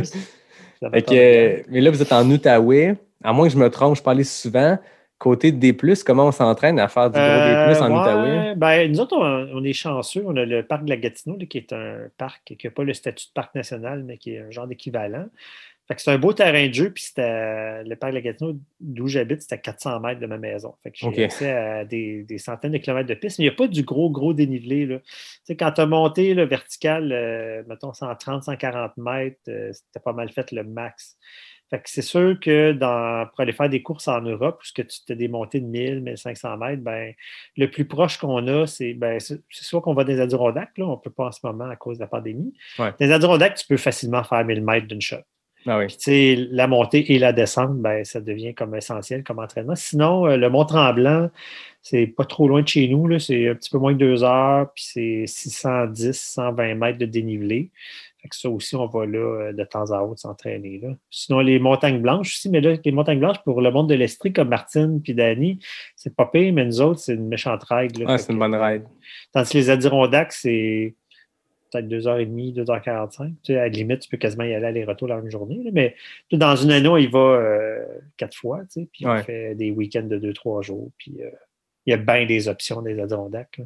Mais non, c'est ça. Ça permet, comme tu dis, de faire, euh, se préparer pour les courses européennes ou même américaines où il y a des fois, tu as 1500 mètres d'une shot. On ne peut pas faire ça au Québec. là, je veux dire, Non, non, le non. QMT, à un moment donné, à Québec, il y avait un kilomètre vertical. En Europe, un kilomètre vertical, c'est c'est 1000 mètres d'une shot. Puis Ouais. le, le- le vertical du QMT, il fallait que tu redescendes pendant pour aller chercher un 1000 mètres parce qu'il n'y a pas ça au Québec ou très Ouais. peu, en Gaspésie. Ben, euh, en 1000 Gaspésie, euh, ça, j'avais fait le- l'Ultra Trail du Mont-Albert en Ouais. Gaspésie, il y avait le volet kilomètre vertical. Tu montais le Mont-Albert, mais c'était pas 1000 mètres, c'était 900, je pense. Ouais, c'est ça. Avec le fait Puis- que puis- tu fait la, la- la grande traversée, l'année Ouais, l'année qui ouais. a fait le 160, là? Oui, exactement. Ça a eu lieu une fois, là, justement, Guy Doiron l'avait fait aussi, puis moi, puis Benoît. Puis, euh, ouais, ça, c'est, écoute, les Chic Chocs, c'est un fichu de beau terrain de jeu aussi. Ouais. C'est dommage que la course, euh, c'était des problèmes avec le- les organisateurs là, qui ont coulé la course. Mais là, il y a des gens qui l'ont repris. Je ne suis, pas- pas allé depuis. Là. Non, ils ont fait une édition, je pense, le Trail des Chic Chocs. C'était supposé Ouais. venir euh, 2020, puis je suppose que 2021, ça va, euh, Ouais, revenir. On leur souhaite parce qu'ils ont un super terrain de jeu. Je veux dire, euh, Mais, mais, mais c'est spectaculaire au bout là, comme terrain. là. C'est vraiment Ah, c'est beau. là. Mais ça représente des défis d'un point de vue organisationnel parce qu'il n'y a pas d'Internet. Tu n'as pas de connexion cellulaire. là. Ça, ça, ça change la game au niveau de la logistique. là. Aller chercher quelqu'un aussi, il n'y a pas beaucoup de chemin d'accès. Mais c'est plus- très, très, très sauvage. C'est très beau. Ouais. ah, puis Mathieu Blanchard m'en parlait, Elliot m'en parlait aussi. Ben, Mathieu, il a fait la traversée euh, de la- Sentier des Appalaches. Ah oui. Ça, ça, c'est un maudit beau challenge aussi. Exact. Puis c'est- c'est ça, c'est sauvage au max. On est loin des single tracks bien tapés qu'on a Ah, partout ailleurs. sais. ça, c'est- tough. Puis, tu sais, la- l'année, en fait, que, que ça a eu lieu, là, euh, tous les gens qui l'ont fait, euh, c'est Jean-François Cochon, je pense qu'il l'avait Mm. gagné cette année-là. Tout le monde qui ont fait l'UTMA, là, on a tous fait, il y en a plusieurs qui ont fait l'UTMB, qui est sensiblement la, la- la même distance et le même dénivelé, mais on a tous fait plus lent à l'UTMA qu'à l'UTMB. Ah, c'est 510 sur le parcours. là. exactement. C'est pas facile. là. Chaque kilomètre, euh, tu travailles pour. là. Ah non, c'est ça. Ça en dit long sur la, la technicité des sentiers puis euh, Mhm. l'aspect sauvage de la chose, mais c'est ça. C'est vraiment un bel événement, je pense. Puis c'était le fun de voir que l'Ultra Trail des Chic Chocs a repris le flambeau de, de cette gang Ouais, ouais, Le non, ça, solide mé- terrain de ça- jeu, puis- ça méritait de, de- de reprendre puis cette course-là, là, c'est certain. Ouais, deux beaux événements en Gaspésie. Ils sont rapprochés l'un l'autre. À la limite, quelqu'un peut se faire un genre de semaine choc, parce qu'ils sont souvent un après l'autre, ou très, tout vraiment proche. Là, Gaspésia, qui, qui est moins haut en dénivelé, mais Gaspésia, il y a de quoi de spécial qui se passe dans ces forêts-là, parce que les temps sont extrêmement longs pour un 100 mètres qui a 4000 mètres de D+. Ouais, mais parce que le parcours, il suit surtout la côte. Hein, la Ouais, mais c'est ça, c'est sais, c'est tôt dans l'année, c'est une place qui a encore de la neige Ouais. par. Puis, Thomas Duhamel qui l'a gagné trois ans consécutifs. C'est un solide coureur qui a fait des ex, il a fait des, des- des grosses performances sur d'autres courses. Puis tu te dis, ce gars-là, que ça prenne 24 heures pour un 100 mètres avec peu de D+, ça en dit long encore là sur Ouais. Le- la brutalité du parcours puis le nombre de DNF. Moi, j'étais là comme crew, puis je voyais le monde sortir au ravito. Écoute, il y a un gars qui avait raconté un, un récit sur Ravito Trail qui s'est endormi dans la boîte, qui a failli s'évanouir. Puis c'est ça, je pense qu'il y a des cordes des fois parce que c'est pas parce que c'est si à pic, c'est juste parce que tu es en train de skier puis tu es avec des espadrilles dans la boîte. Là. Ouais. Tu sais, il y, a- il y a une année, euh, j'étais allé faire euh, le, le- le Arcana, le, le- le 120 km, puis euh, Sébastien Chaigneau était là. Il faisait Oui. le, je pense qu'il faisait le 80 ou 65. Puis il y avait un gars de, de l'ITRA qui était là pour évaluer le parcours parce que dans ce temps-là, le, le, le 31 d'Arcana voulait faire partie du circuit euh, de l'ITRA. Ouais. Puis euh, j'avais j'avais parlé avec lui, il est allé voir le parcours, puis là, lui, il était vraiment décontenancé. Là. Parce que, tu sais, quand tu es en Europe, ils disent qu'un parcours est technique, là, ça n'a rien à voir avec un Ah non. parcours technique au Québec. Là. Tu sais, souvent, en Europe, en Europe, tu es au-dessus de la ligne des arbres. Il n'y a pas de racines, il n'y a pas tant de bois. C'est eux autres, ce qu'ils appellent technique, c'est que c'est pentu, puis il y a du dénivelé. Ici, là, euh, les roches glissantes, les racines, la boîte, là, puis là, il y a les mouches. Ah oui, Il n'y a, pas- il y a pas de- il y a pas de maringouin ici dans les arbres. Hey, chez nous, là, tu fais une course là, au mois de juin, là, tu te fais bouffer. Là, Ah, ça fait partie du. Il faut que tu Ouais. calcules. Fait que je me rappelle avoir parlé avec ce gars-là qui disait. Puis, tu sais, l'accessibilité aussi, là, en Europe, là, il y a quelqu'un qui se casse la cheville, là, il envoie un hélico, tu sais, in and Ouais, out, c'est là, ça. ils ont plein d'hélicos qui font ça tous les jours. Tu peux pas faire ça au Québec parce que, un, il n'y a pas d'hélicos qui, qui font des rescues tant que ça. Où tu Euh, veux il y a des arbres, là, il n'y a pas de place pour se poser, là, tu sais. Ah non, Aricana, c'est profond. là. Tu pars d'un point Ouais. qui est déjà profond avec des marques, tu finis au Mont Grand Fond, mais entre les deux, t'es deep, là, C'est solide. pas, c'est pas super accessible, là, cette affaire-là. Mm. là, au niveau des communications, après ça, envoyer quelqu'un qui a un 4 roues dans une trail, le single track, ça marche pas. Tu souhaites que quelqu'un se casse pas la gueule trop trop. Là. Ah non, c'est ça, la technicité des sentiers ici. Je pense que c'est ce qui fait aussi qu'on que les Québécois qui s'en vont faire des courses euh, ailleurs, il y a des facteurs qu'on ne contrôle pas ici, comme tu disais tantôt, le, le- des plus de 1500 mètres d'une shot, mais ça reste que c'est notre terrain de jeu. Moi, je m'entraîne dans les trails du lac Beauport, de, de- de la clinique du coureur. Ouais! Dans les 30 et les 50 kilos les plus techniques qu'il y a, point final probablement.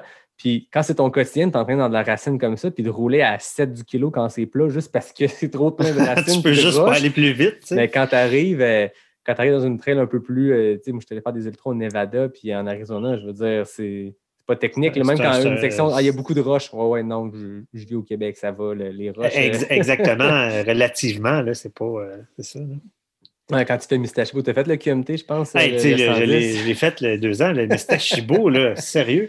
Tu sais, je parlais avec euh, Maxime Leboeuf qui l'a gagné, celle-là. Maxime, c'est un aimé à moi qui habite euh, dans, dans mon coin. Là.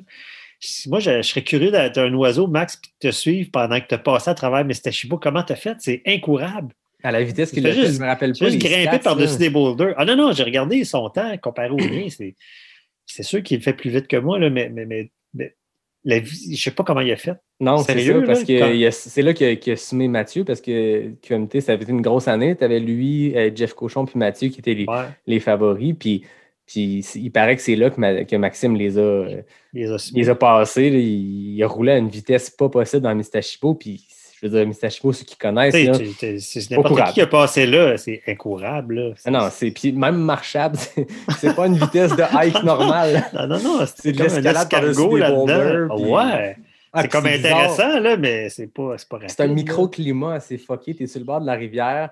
Puis tu l'as fait la même année que moi, j'étais sur le 50, mais on passe par la même place. Ouais. C'est étouffant. Tu es sur le bord de l'eau, c'était humide, tu es en dessous des nuages. Puis ah non, il y avait quelque chose de spécial cette année-là. Ah ouais, Quand je suis arrivé au ravito, là, vers la fin de section-là, je me suis assis sur un cooler, là, puis euh, j'étais là, là tabarnak, récupère Rich, là, parce que tu ne passeras pas à travers la journée, tu sais. Après ça, ça, ça se place un peu, là, tu sais, après Ouais. ce ravito-là, ben, faut se rendre. Non, non, c'est ça, c'est assez brutal. Mais c'est un bon terrain de jeu, puis ça fait qu'un gars comme Jeff Cochon arrive à La Réunion, qui est une des trails les plus difficiles au monde, puis il performe extrêmement bien parce que Mhm. là où il s'entraîne, tu sais, euh, Il est adapté là, dans- quand il est arrivé à la Diagonale des Fous, il a pas eu un méchant mur parce qu'il s'entraîne dans, des, euh, euh, dans des switchbacks en terre battue euh, à Flagstaff. Jim Wamsley, il fly, mais il, il gagne la Western State avec des temps records, mais la Western State, c'est pas. C'est de la terre battue, hein. Ouais, ouais, ouais. C'est vraiment facile comme parcours. Non, c'est ça. Toi, tu l'as fait, la Western. Comment tu as trouvé ça, l'expérience? T'as-tu euh, un gros bucket list? là? Ça demeure que la Western, c'est probablement le trail le plus au Ben, monde. ouais, c'est comme la mère des autres trails. Là. Fait que, puis moi, j'ai été chanceux, je suis rentré avec deux tickets. Ah j'ai ouais? appliqué deux fois, puis je suis rentré. Là, fait que c'était- cool. là. Ben, c'est une course qui est le fun parce que il y a toute une histoire derrière. Puis il reste quand même que tu as beaucoup de coureurs élites. Puis euh, tu rencontres là-bas des légendes de la trail. J'ai rencontré euh, le premier qui, qui, qui, qui l'a couru, la Western State. J'ai rencontré une madame, elle avait fait dix fois le Silver Buckle, une madame norvégienne qui est aux États-Unis. Ah, c'est fou, Euh, hein? Anne Trayson qui l'a gagné euh, 14 plusieurs fois. tu sais. C'est tout ce monde-là, tes, tes côtois, là, sont là. Puis, euh, Ben, C'était une petite communauté, je pense, très proche. Encore là, Euh, Trayson, euh, elle l'a gagné plusieurs fois. Puis à un moment donné, je, je l'entendais à un podcast. Puis à un moment donné, il fallait qu'elle se relocalise. Elle voulait s'acheter une maison. Puis elle se l'a acheté comme à deux pas du stade où tu Ah! finis la course. elle est sur le parcours. Là.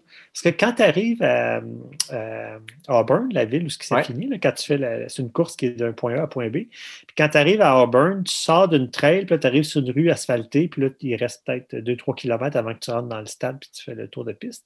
Puis elle, elle habite sur cette rue-là. Puis sur cette rue-là, la semaine avant la course, ils peinturent des, des traces de pas sur le, en rouge, là, puis c'est écrit dedans WS100. Puis euh, il y avait une journée, il y avait une activité qu'on peut aller participer puis peinturer les pieds. Puis ça- ça- la rencontre, c'était chez eux, tu sais, puis parcours, là. Ah, c'est fou, hein? Ouais. Fait que, tu sais, Auburn, c'est une assez petite ville, c'est une ville minière, tu sais, mais c'est ça, il y, a, il y a des, il y a du monde qui vit là. Qui... Puis, tu sais, cette ville-là, euh, il y a des pancartes, là, à un moment donné, il y a un genre de, de- de- de trottoir avec des, euh, des, des- des- des messages écrits dans, la, dans, la- dans le ciment, là, tu sais, puis il y a un hommage à Gord euh, Hindley, qui est le premier à l'avoir fait. Puis eux autres, ils, sont, ils se sont déclarés la capitale mondiale de l'ultra-endurance, quelque Oui. chose comme ça, c'est un petit bled, là, un peu perdu, là, comme si tu n'irais pas là euh, si c'était pas de la Western States. Ben non, c'est ça. Ben, il y a une ambiance du Todder, là, c'est comme, c'est c'est fou. là. Sais, quelque chose c'est- de puriste, je pense, qui demeure avec cette course-là, par la, la taille aussi. C'est une question de, de droit d'accès, je pense, pour les parcs nationaux que tu traverses. Eux sont bloqués à Ouais. 340 quelques coureurs, mais ouais, ça c'est demeure ça, comme ça, puis ça permet que ça ne devienne pas une UTMB de 2000 personnes. ouais, ça ne deviendra jamais plus gros. Là. Puis je pense, je me demande si la- on parlait de la Hard Rock tantôt, je me demande s'il n'y a pas un facteur limitant comme ça par rapport à Mhm. des endroits euh, qui sont préservés. Mais je Donc, pense que tous les tu- parcs nationaux américains où il y a des trails qui passent pour des ultras, ils permettent pour une journée, mais pense que la règle américaine, un- tu ne peux pas avoir plus que 350 personnes Ouais. dans un parc national américain, point, tous les Parce jours. quand, quand on prend le départ de la Western States, on- c'est dans une station de ski à Squaw Valley. Puis quand Ouais. tu arrives en haut, il y a un, monu- il y a un, euh, un monument, un, un monument, un espace préservé. Puis c'est là que, le- que le, le maillon fait de la chaîne là, en termes de personnes que tu peux faire passer. Fait que c'est OK. c'est 367. C'est même Ah, pas un c'est ça. chiffron, là. C'est 367 coureurs. Fait qu'ils sélectionnent 367 coureurs à chaque année. Ok. Mais de ce 367-là, il y en a 5, c'est des, des coureurs élites, pas mal. Ben, c'est ça. Et dans le fond, ils pigent 267, comme moi je suis rentré de même. Puis les autres, c'est les Golden Tickets, euh, les 10 premiers hommes, premières femmes de l'année précédente, etc. là.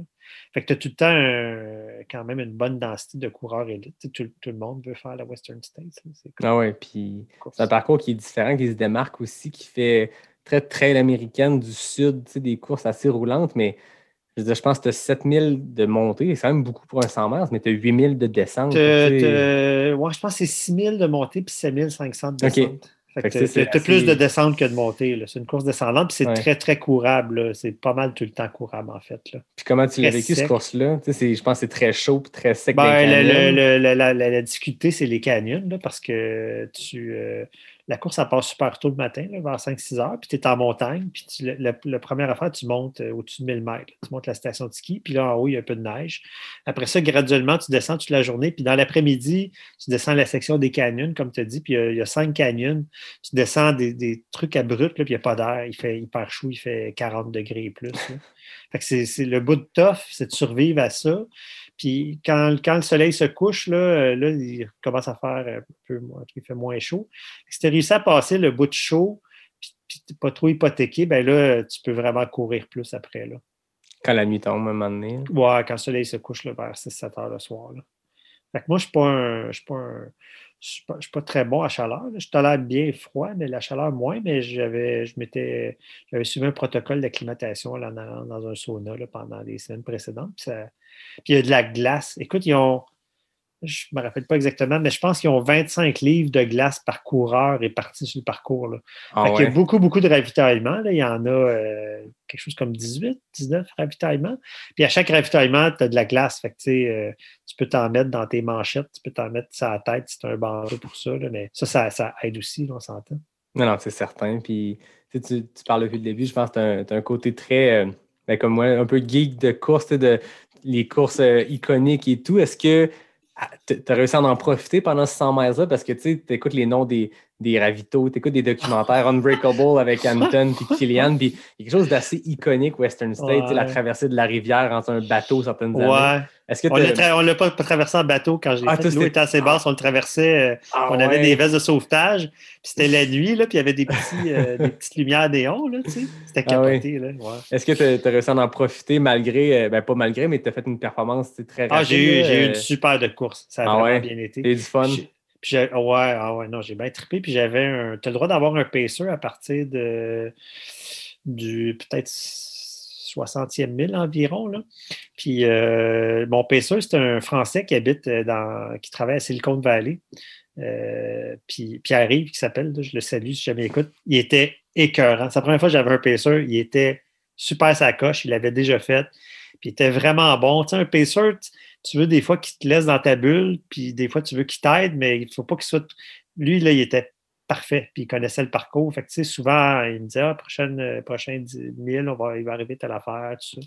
Fait que j'ai été vraiment bien encadré. Puis ma blonde, puis un de mes gars, euh, Alexis, était là pour faire le crew. Fait que, tu sais, eux autres, je les ai vus une couple de fois pendant la journée. Puis non, ça s'est.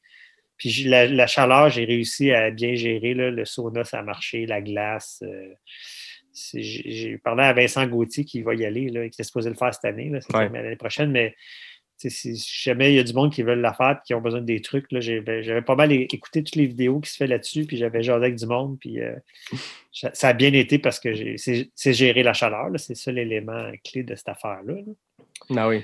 Fait que, euh, non, Elliot Cardin, mais- si t'écoutes ça, pauvre Richard, si t'as des questions, mais Elliot aussi, il va cette année, puis je pense que. Parle-moi peu de cette ben oui, il y a eu, il y a eu euh, un golden ticket. Là. lui, il est passé par la cour des grands. il est allé euh, ouais, faire une troisième place à Black Canyon euh, en Arizona. Puis lui, il va y aller cette année. Je le reçois, je le reçois dans quelques semaines pour un- une émission spéciale. là. Ceux qui écoutent, euh, vous allez voir, j'ai un petit spécial. Ça va être le, le premier qui revient une deuxième fois au podcast, mais euh, on va parler de, de western notamment. Puis, euh, euh, c'est ça, parle-moi de ce processus de, de, de sauna-là? C'était quelque chose que tu avais lu, que tu avais vu dans des vidéos? Euh, non, j'avais. ben, en fait, j'avais parlé avec euh, mon chum Eric qui, euh, qui a fait la, le- le- le- le- le- la course dans Death Valley. Là. Euh, le Badwater euh, 135. Badwater. Tu sais, Eric a fait. Tu sais, Badwater, il fait 50 Ouais. et plus. Là. Ah, Tu c'est ça. encore Les plus semelles fondent sur l'asphalte, puis c'est pas des jokes, c'est pas une exagération. Fait qu'Éric, il l'a fait deux fois, puis il a vraiment bien fait. Puis, puis lui, c'est un gars, euh, il, il s'entraînait dans son sol avec un tapis roulant, avec une sécheuse ouverte devant lui, avec euh, 18 t-shirts sur le dos, là. Fait que euh, il s'était acclimaté de même. Puis j'avais, jasé avec lui, puis j'avais aussi contacté Jason Coop, qui, qui est Mhm. connu dans le milieu du trail. C'est un gars qui vit au Colorado, puis qui est un, un coach et qui a publié un excellent livre sur l'entraînement. Fait que j'y avais écrit. Puis, tu sais, il m'avait répondu, puis il m'avait donné plein de trucs. Il avait vraiment été fin. Puis même, il m'avait dit, euh, quand tu vas faire la Western States, parce que lui, il coach des athlètes élites, tu sais, qui, qui Ouais. le font. Il est sur place, puis euh, il y a des, des tentes à quelques endroits. Fait qu'il dit, tu veux utiliser mes tentes, là, comme euh, pour euh, ton crew, puis tout ça. Fait que je l'avais rencontré là-bas. Puis d'ailleurs, il était auteur des géants aussi. Il l'a Ah fait oui? la même année que nous autres. Il est super fin, le gars. Lui, il m'avait donné un protocole à suivre là, de sauna. Fait que les deux semaines précédant la course, J'étais allé à un sauna euh, la première semaine, c'est une fois par deux jours, puis après ça, tous les jours. Puis l'objectif, c'est de passer 30 minutes dans le sauna. Au début, là, la première fois que je suis allé, après trois minutes, je n'étais plus capable. Ah, c'est long, Euh, 30 shot. minutes. Là. C'est long, 30 minutes. Fait que, tu sais, trois minutes, là, tu ressors, là, tu rentres deux minutes, puis au total, ça doit faire 30. Mais en l'espace de deux semaines, tu sais, à la fin, j'étais capable de toffer 22, 23 minutes. Fait que j'étais vraiment. tu t'acclimates, tu t'adaptes, là, le corps s'adapte, euh, comme on parlait tantôt. Là, ben, la chaleur, le froid, l'altitude, c'est le, le même principe. là. Si tu t'exposes graduellement, ton corps va dé- développer des mécanismes qui font en sorte que tu peux le tolérer. là. Il suffit de te donner le temps, je pense. Pour n'importe quelle acclimatation, tu peux Ouais. pas faire ça. Tu jour peux pas aller plus vite, il faut, faut t'écouter ton corps aussi à travers ça. là. Mais euh, non, ça avait été payant. Puis je te dirais que tu la- le Western State, ça a lieu à fin juin. là. Puis moi, j'ai fait ça. Puis après ça, là, tout l'automne, j'étais plus frileux. Tu Ah ouais? J'étais comme adapté à la chaleur. Mais, puis d'habitude, moi, l'automne, je suis pas frileux pantoute. Là, je, je fais bien des sports d'hiver à l'extérieur. Puis là, euh, je me disais, fuck, je vais- je vais-tu revenir comme avant? Je ne veux pas rester frileux tout l'hiver. J'aime ça faire du ski de fond. Oui. Ça a duré jusqu'à l'hiver, puis à un moment donné, c'est comme revenu correct. Ah ouais, fait que le Mais- corps, c'est vraiment. mais- ouais, mais mon rendu californien, Richard, là. Ben ouais, mais je je vis pas en Californie. Puis mon ami Eric, euh, qui a fait Badwater, lui, là, il, est- il s'est acclimaté bien plus que moi, là, parce que Badwater, c'est pas mal plus chaud. Mais lui, euh, il est comme resté de même. Ah ouais? Ouais, ouais. Non, lui, la chaleur, là, c'est son élément. Là. On est allé à Cruel Jewel une année, euh, tu sais, des courses chaudes. Mais quand il fait froid, il y a de la misère. tu sais, C'est c'est un ou c'est l'autre. là. Euh, Je suis pas sûr que tu peux être bon dans les deux tout le temps. Là. Je sais pas. là, mais... mais la chaleur, lui, c'est vraiment. Comme lui, le jour qu'il va aller à Western State, là, il devrait faire une super course parce que Ouais. c'est son type de parcours. Il fait chaud, c'est pas trop technique. C'est son élément. C'est un gars de course de route plus. Là. OK. Parlant de, de bonnes performances à Western, j'étais quand même à te lever ma bière parce que tu as fait ça en dedans de 24 heures. Ceux qui connaissent un peu Western, le cutoff est 30 heures, mais ceux qui finissent en dedans de 24 heures, ils ont le Silver euh, Le Buckle. Silver Buckle. Ouais, C'est ouais, comme un ouais. club select. Les élites gagnent ça en 14-15 heures, mais 24 heures pour 100 miles, Ouais. c'est très rapide. Puis tu l'as fait. Fait cheers, Richard, c'est Ah, ben, merci. impressionnant. Écoute, euh, c'était très cool. Puis même un moment donné, euh, sais, dans la nuit, euh, j'ai fini la course, c'était peut-être 5-6 heures du matin, là, je ne me rappelle pas exactement. là. Mais euh, un moment donné, il y avait un gars avec qui je courais, puis euh, on était arrivé à un ravitaillement, puis il a dit, euh, on était une petite gang, il a dit Hey, let's go, on clenche, là, puis on le fait en bas de 23, tu sais. puis là, là, je me suis dit, parce que là, je voyais que j'allais le faire en bas de 24. Puis là, je me suis dit, Hey, en bas de 23, ça serait vraiment cool, mais mais si, si je pète, si je vais trop vite, puis là, je perds ma chance de finir en bas de 24, puis là, je me suis écouté, puis j'ai euh, été fidèle à moi-même, mais j'ai fait 24, euh, 24-21, je pense, quelque chose comme ça, 24-22. là. Tu l'as laissé aller. Puis, euh, Je ouais, en fait, je ne sais pas ce qui est arrivé avec lui. ah, t'as été sage, c'est bon. ouais, je me suis écouté. Mais c'était tentant. Ouais, j'en doute pas, j'en doute pas. Surtout que le parcours est descendant, il fait plus frais, tu sais, ça va bien, nanana. Ah, c'est ça, le soir, je pense que la fin de course, euh, quand tu es rendu la nuit, ben, ça, ça doit donner une petite chance aussi parce que sinon, c'est chaud jusqu'à Ah la ouais, fin. ouais, ouais, ouais, non, non, quand le soleil baisse, t'es t'es content. C'est sûr. Fait qu'on a fait du gros name dropping de course, mais j'en parlais. Moi, ça m'impressionne quand je vois un parcours comme ça.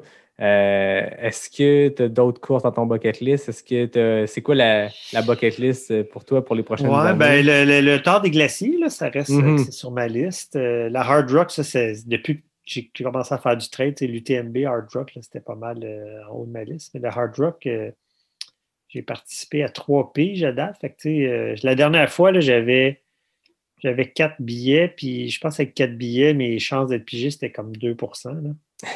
Ça a Quand tu de regardes, hein? ouais, c'est ça. Fait que, mais tu sais, je suis rentré à Western States avec 4, 4 Fait que j'étais un gars chanceux. Fait que ça, ça joue en ma faveur. Mais, mais là, la Hard Rock a été annulée deux années en ligne. Fait que là, tu sais, ça, ça, ça ralentit le processus. hein? Comme J'ai un ami euh, que justement j'ai vu en ski tantôt dans le parc, Carl.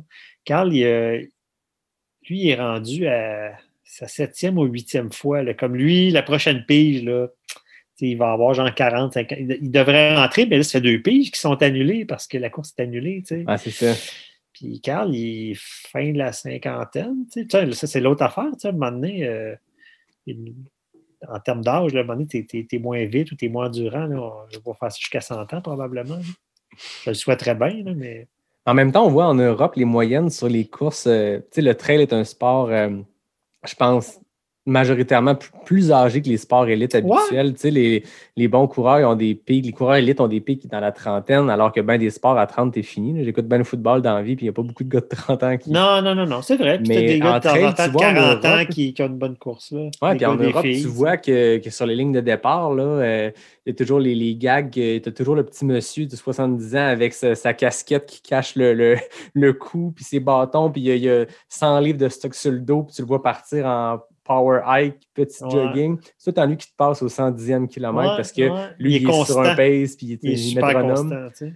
Mais, Non, euh, elle fait, elle fait, elle fait mais t'as raison que, tu sais, euh, autant chez les hommes que chez les femmes. Tu sais, Puis, l'autre affaire, chez les femmes, tu sais, t'as des femmes qui gagnent des courses. Plus la distance allonge, plus l'écart euh, semble s'amenuiser, les hommes et les femmes. là. ça, c'est vraiment intéressant aussi. Mhm. Ouais, puis euh, j'en parlais, je pense que c'était avec Martine que j'en parlais, mais par après, je suis allé relire un peu là-dessus, puis je voyais que le point tournant est beaucoup le 100 miles. Jusqu'à 100 miles, les hommes physiologiquement performent mieux, puis c'est rare des 100 miles où tu vois des filles gagner première place. Il y en a quelques-uns, mais des fois, c'est un peu plus backcountry. Ouais. Mais le switch se fait vraiment là, puis l'endurance physiologiquement que les femmes ont se met à être payant sur ces extrêmes distances-là, puis comme tu dis, sur les 200 miles euh, ou même les backyards. Tu sais, je parlais avec Sté- Stéphanie Simpson qui, Ouais. qui a gagné au Canada, elle a eu une euh, super performance dans l'Ouest. euh. ben, je pense que c'était le, le tiers des backyards au monde, ou même plus que ça, qui avait été gagné par des femmes au scratch. Puis quand tu regardes les 200 miles, puis quand tu regardes Hélène Dumais sur l'infinitus, Ouais, puis ces patentes-là, c'est rendu là, l'avantage est aux femmes. Puis c'est le fun de voir ça. C'est très sport. intéressant, tout à Mm. fait. Tu sais, à un moment donné, je voyais les, les salaires comparatifs entre la NBA et la WNBA. tu capotes, mais tu, m'as regardé des sports où c'est le fun quand, après ça, tout le monde est un peu sur le même pied d'égalité, puis c'est le meilleur athlète, ma- la meilleure athlète, point, qui gagne. Mhm, c'est mhm, mhm. c'est ce qui est le fun entre elles aussi. là. On a des beaux modèles aussi au Québec. Ouais, tout à fait, tout à fait. J'ai été chanceux, j'en ai- reçu plusieurs, puis il y en a d'autres qui se confirment pour les prochaines semaines. Fait que moi, je suis bien chanceux parce que moi, ma job est facile. J'invite du monde inspirant, je bois une bière, je cool, un peu hein, de trail, puis écoute, moi, ça me craint que sans bon sens. là. C'est bon, toi, ta bucket list, c'est quoi, là? Ben là, attends, je l'ai écrit là, mais moi, à date, j'ai fait Aricana 125, fait que là, c'est mon, mon top, mais Ça, c'est le plus long que tu as fait à date? Ouais, j'ai fini Arcana en me disant, tu sais, j'étais encore, euh, j'étais pas ces rotules du tout, là, ça allait bien.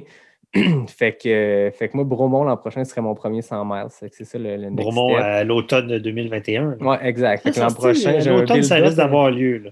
Ouais, mais je pense que oui. Puis, je- si les courses ont lieu aussi, même début de l'été, j'ai un beau petit build-up avec euh, Gaspésia, QMT, tout ça. Mais ouais, c'est sûr que quand je vais rentrer dans le 100 miles, je sens qu'à date, plus les distances sont longues, plus je suis à l'aise. Plus, euh, je suis pas un gars rapide, mais plus c'est long, plus j'ai pas de stress avec les cut-offs. Puis c'est vraiment dans mon élément. ouais. Puis euh, seul dans ma tête avec mes pôles puis mes espadrilles, puis ça, ça va bien. Quand tu parles de l'approche euh, minimaliste de traîner ses patentes. Fait que c'est sûr que moi, je suis pigé, j'ai, mon ticket pour la CCC. OK, OK. à l'UTMB, je, décide quand j'y vais, je vais probablement y aller en 2022. Tu as les, trois prochaines années, hein, je pense. Ouais, c'est ça, j'ai trois ans pour le remettre. Mm. Mais après ça, c'est sûr que, tu sais, euh, Diagonale, Hard Rock, euh, UTMB, Ouais, euh, c'est- la vraie distance, c'est, les classiques, là, mais Ouais. euh, j'aimerais ça faire le doublé. Je parlais avec Pat Godin, puis il me parlait beaucoup de Massanutten puis du Vermont. Puis je pense que c'est un beau- c'est un, beau doublé, je trouve. euh, J'aime bien la, la philosophie américaine du trail. Autant il y a des belles trails aux États-Unis, euh, en Europe plutôt. Mhm. Euh, il y a des belles trails en Europe, mais la mentalité américaine me parle beaucoup. Tout à fait. C'est c'est vraiment deux cultures très différentes. là. Les États-Unis, les courses sont beaucoup plus petites, mais c'est beaucoup plus euh, friendly. tu sais, Tout le Ouais. monde se parle. tu sais, C'est moins. tu sais, en Europe, c'est euh, il y a des athlètes professionnels de ce sport-là, puis on parle de milliers de participants. Fait c'est- vraiment cool pour des affaires, mais c'est moi, tu sais, la Western State, c'est une des choses où à Wamoab, c'est encore plus petit, là, il y a 150 coureurs, tu sais. Tu ressors de là, puis tu connais pas mal tout le monde qui a fait la course avec toi. Ouais. Et pas le cas quand tu vas faire une course euh, en Europe. là, C'est quand même gros, puis tu as du monde de tout partout, puis tu as des milliers de participants. là. Moi, je- moi, j'avoue que moi aussi, j'aime le, le côté américain de ça, là, plus, euh, plus casual, plus. euh, moins gros. Pourtant, les États-Unis, on dit toujours think big, là, mais c'est le, le trail, c'est plus, c'est plus euh, grassroots. Là, Ouais. C'est plus. euh, Ben, c'est très. euh, pas trop de lignes de départ, pas trop de lignes d'arrivée. Hard Rock, je veux dire, c'est une roche. Il n'y a pas, pas d'arche. Ouais. C'est pas un Ouais. arche. Après ça, tu embrasses la roche. C'est touche Ouais. à la roche, puis c'est fini.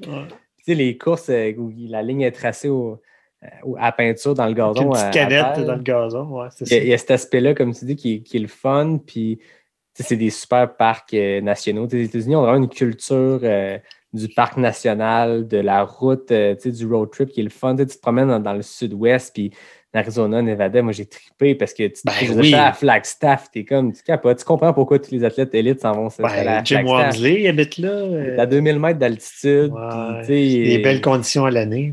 ah non, exact. Puis il y a vraiment quelque chose de le fun là-dedans. Puis quand Pat Godin parlait du, Massanutten et du Vermont-Sang qui sont à une distance l'un de l'autre assez intéressante tu sais, pour faire 200 miles dans un même été. Euh, c'est un doublé que j'aimerais ça essayer à un moment donné, mais tu sais, c'est ça. c'est- Puis t'as pas besoin de prendre l'avion. Ben, voilà. Ben, c'est ça, ça confirme un peu ce qu'on disait c'est ça, tantôt. c'est l'autre affaire, tu sais. Les trails américaines, il y a cet avantage-là aussi Ouais. qui, est, qui est le fun. Toi qui, toi qui tu t'es lancé dans des 200 miles et tout, est-ce que les, les combinaisons de courses, que ce soit le Triple Crown of 200, qui, qui est de faire les trois courses de 200 miles de, de Candice, euh, C'est back à back à back, c'est quelque chose que tu as en tête? ces- Ben ces écoute, euh, j'ai- rencontré du monde qui l'ont fait là, quand j'étais allé. Je savais même pas qu'il y a du monde qui faisait les trois. Là. Mais honnêtement, si tu veux faire les trois, tu sais, Johan Rock était supposé le faire cette année. Tu sais, moi, je pense que tu es mieux de prendre deux, trois mois de vacances puis t'en aller là-bas puis faire ça. Tu sais, j'ai un ami, j'ai un ami français, euh, Serge, je plus, qui il a fait ça l'année que j'étais allé, tu sais. Mais tu sais, lui, ben lui, en plus, il part d'Europe. Si tu habites en, dans- en Amérique du Nord, tu peux peut-être te permettre de prendre l'avion trois fois, mais le best, c'est soit tu es à la retraite ou ben, tu prends un congé sabbatique. Ah. Excuse-moi, puis tu t'en vas là-bas, puis tu te payes la traite, tu sais. Puis, tu sais, entre les courses, là, je il y a plein de parcs nationaux, il y a plein de places pour aller te préparer, t'entraîner. là. Moi, je pense que pour faire le Triple Crown, c'est c'est la, la manière de le faire. Ça là. te prend de la récupération aussi, je veux dire, un 200 Ouais. miles. T'étais combien de temps euh, que tu l'as ressenti les effets après moi? Ouais, ben, ben tu sais, c'est sûr que, tu sais, mettons, 3-4 jours après, là, euh, tu te sens comme. euh, ben, c'est un peu plus que ça, parce que, honnêtement, là, ap- après le 240 miles, tu es tellement high, tu es tellement dopé, que tu as comme un 2-3 jours que tu fly, puis que tu. Le- quand moi puis Benoît, on a fini, c'était dans la- l'après-midi. Benoît a fini un petit peu avant moi. Puis là, cette nuit-là, là, je me suis couché vers minuit. Puis je dormais pas tant. Puis là, notre ami Richard McDonald, lui, il était encore sur le parcours. Fait que, tu sais, je regardais mon ordinateur, puis je suivais le point, puis on avait dit qu'on irait le voir sur le parcours. Puis à 5-6 heures du matin, j'ai dit, hey Ben, c'est go, on s'en va rejoindre Richard. Tu sais. Fait que là, on n'a pas dormi gros. On a repassé une journée à aller encourager le monde, à triper euh, à Moab. Tu sais, il y a deux, trois jours que tu es high, puis tu dors pas, puis tu dis, Hey, c'est cool, j'ai plus besoin de dormir tant que ça, là. puis tu fais juste manger. Ah oui. Mais, mais quand tu crashes après, tu sais, c'est moment donné, euh, la nature te rattrape, puis tu sais, ce que tu n'as pas dormi, il faut que tu le redormes. Là, tu as comme un, deux, trois jours que tu dors, euh, tu sais, 15 heures par jour, puis, euh, puis après ça, ça revient comme normal. Mais c'est sûr, je pense pas que tu pourrais refaire un autre 200 000 la semaine d'après. Quoique, quoique, quand je suis allé au Tard des Géants, là, la semaine précédente, exactement une semaine avant, c'est l'UTMB.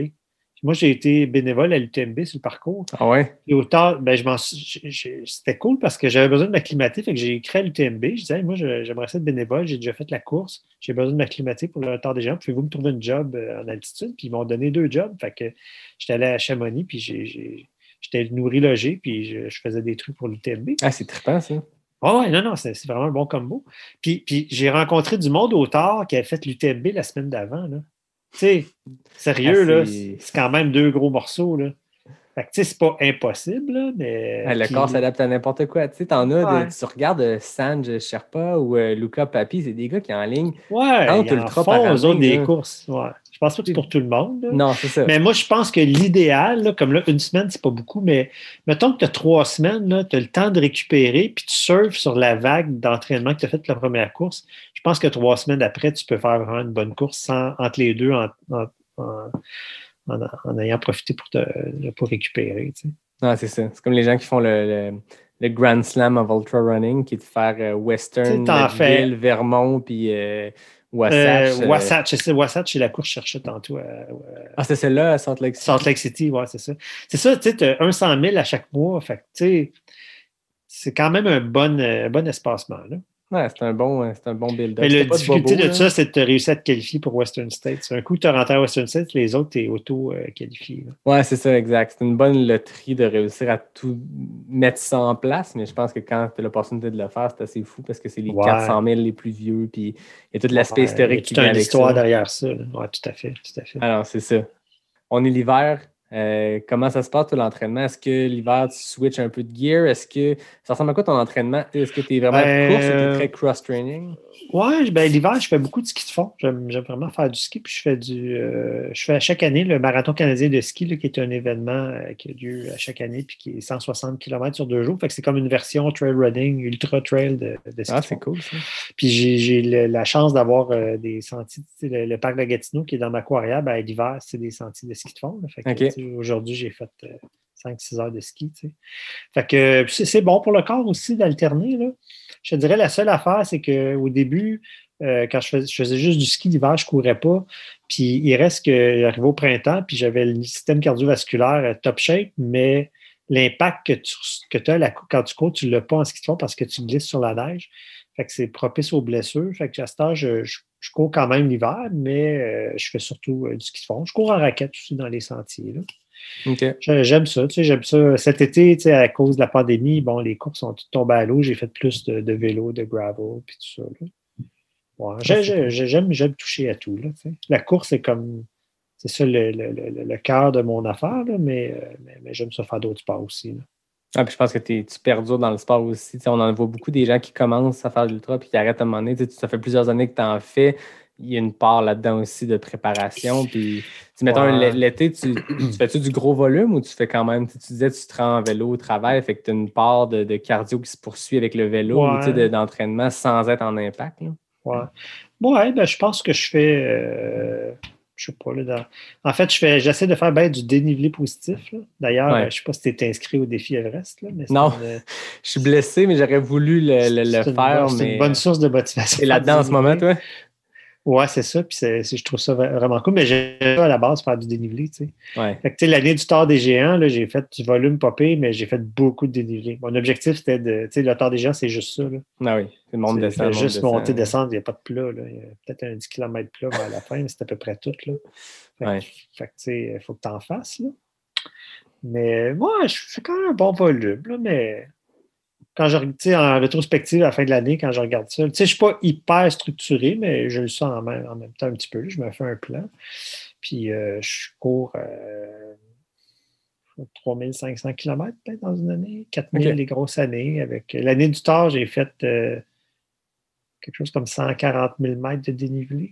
Quand même.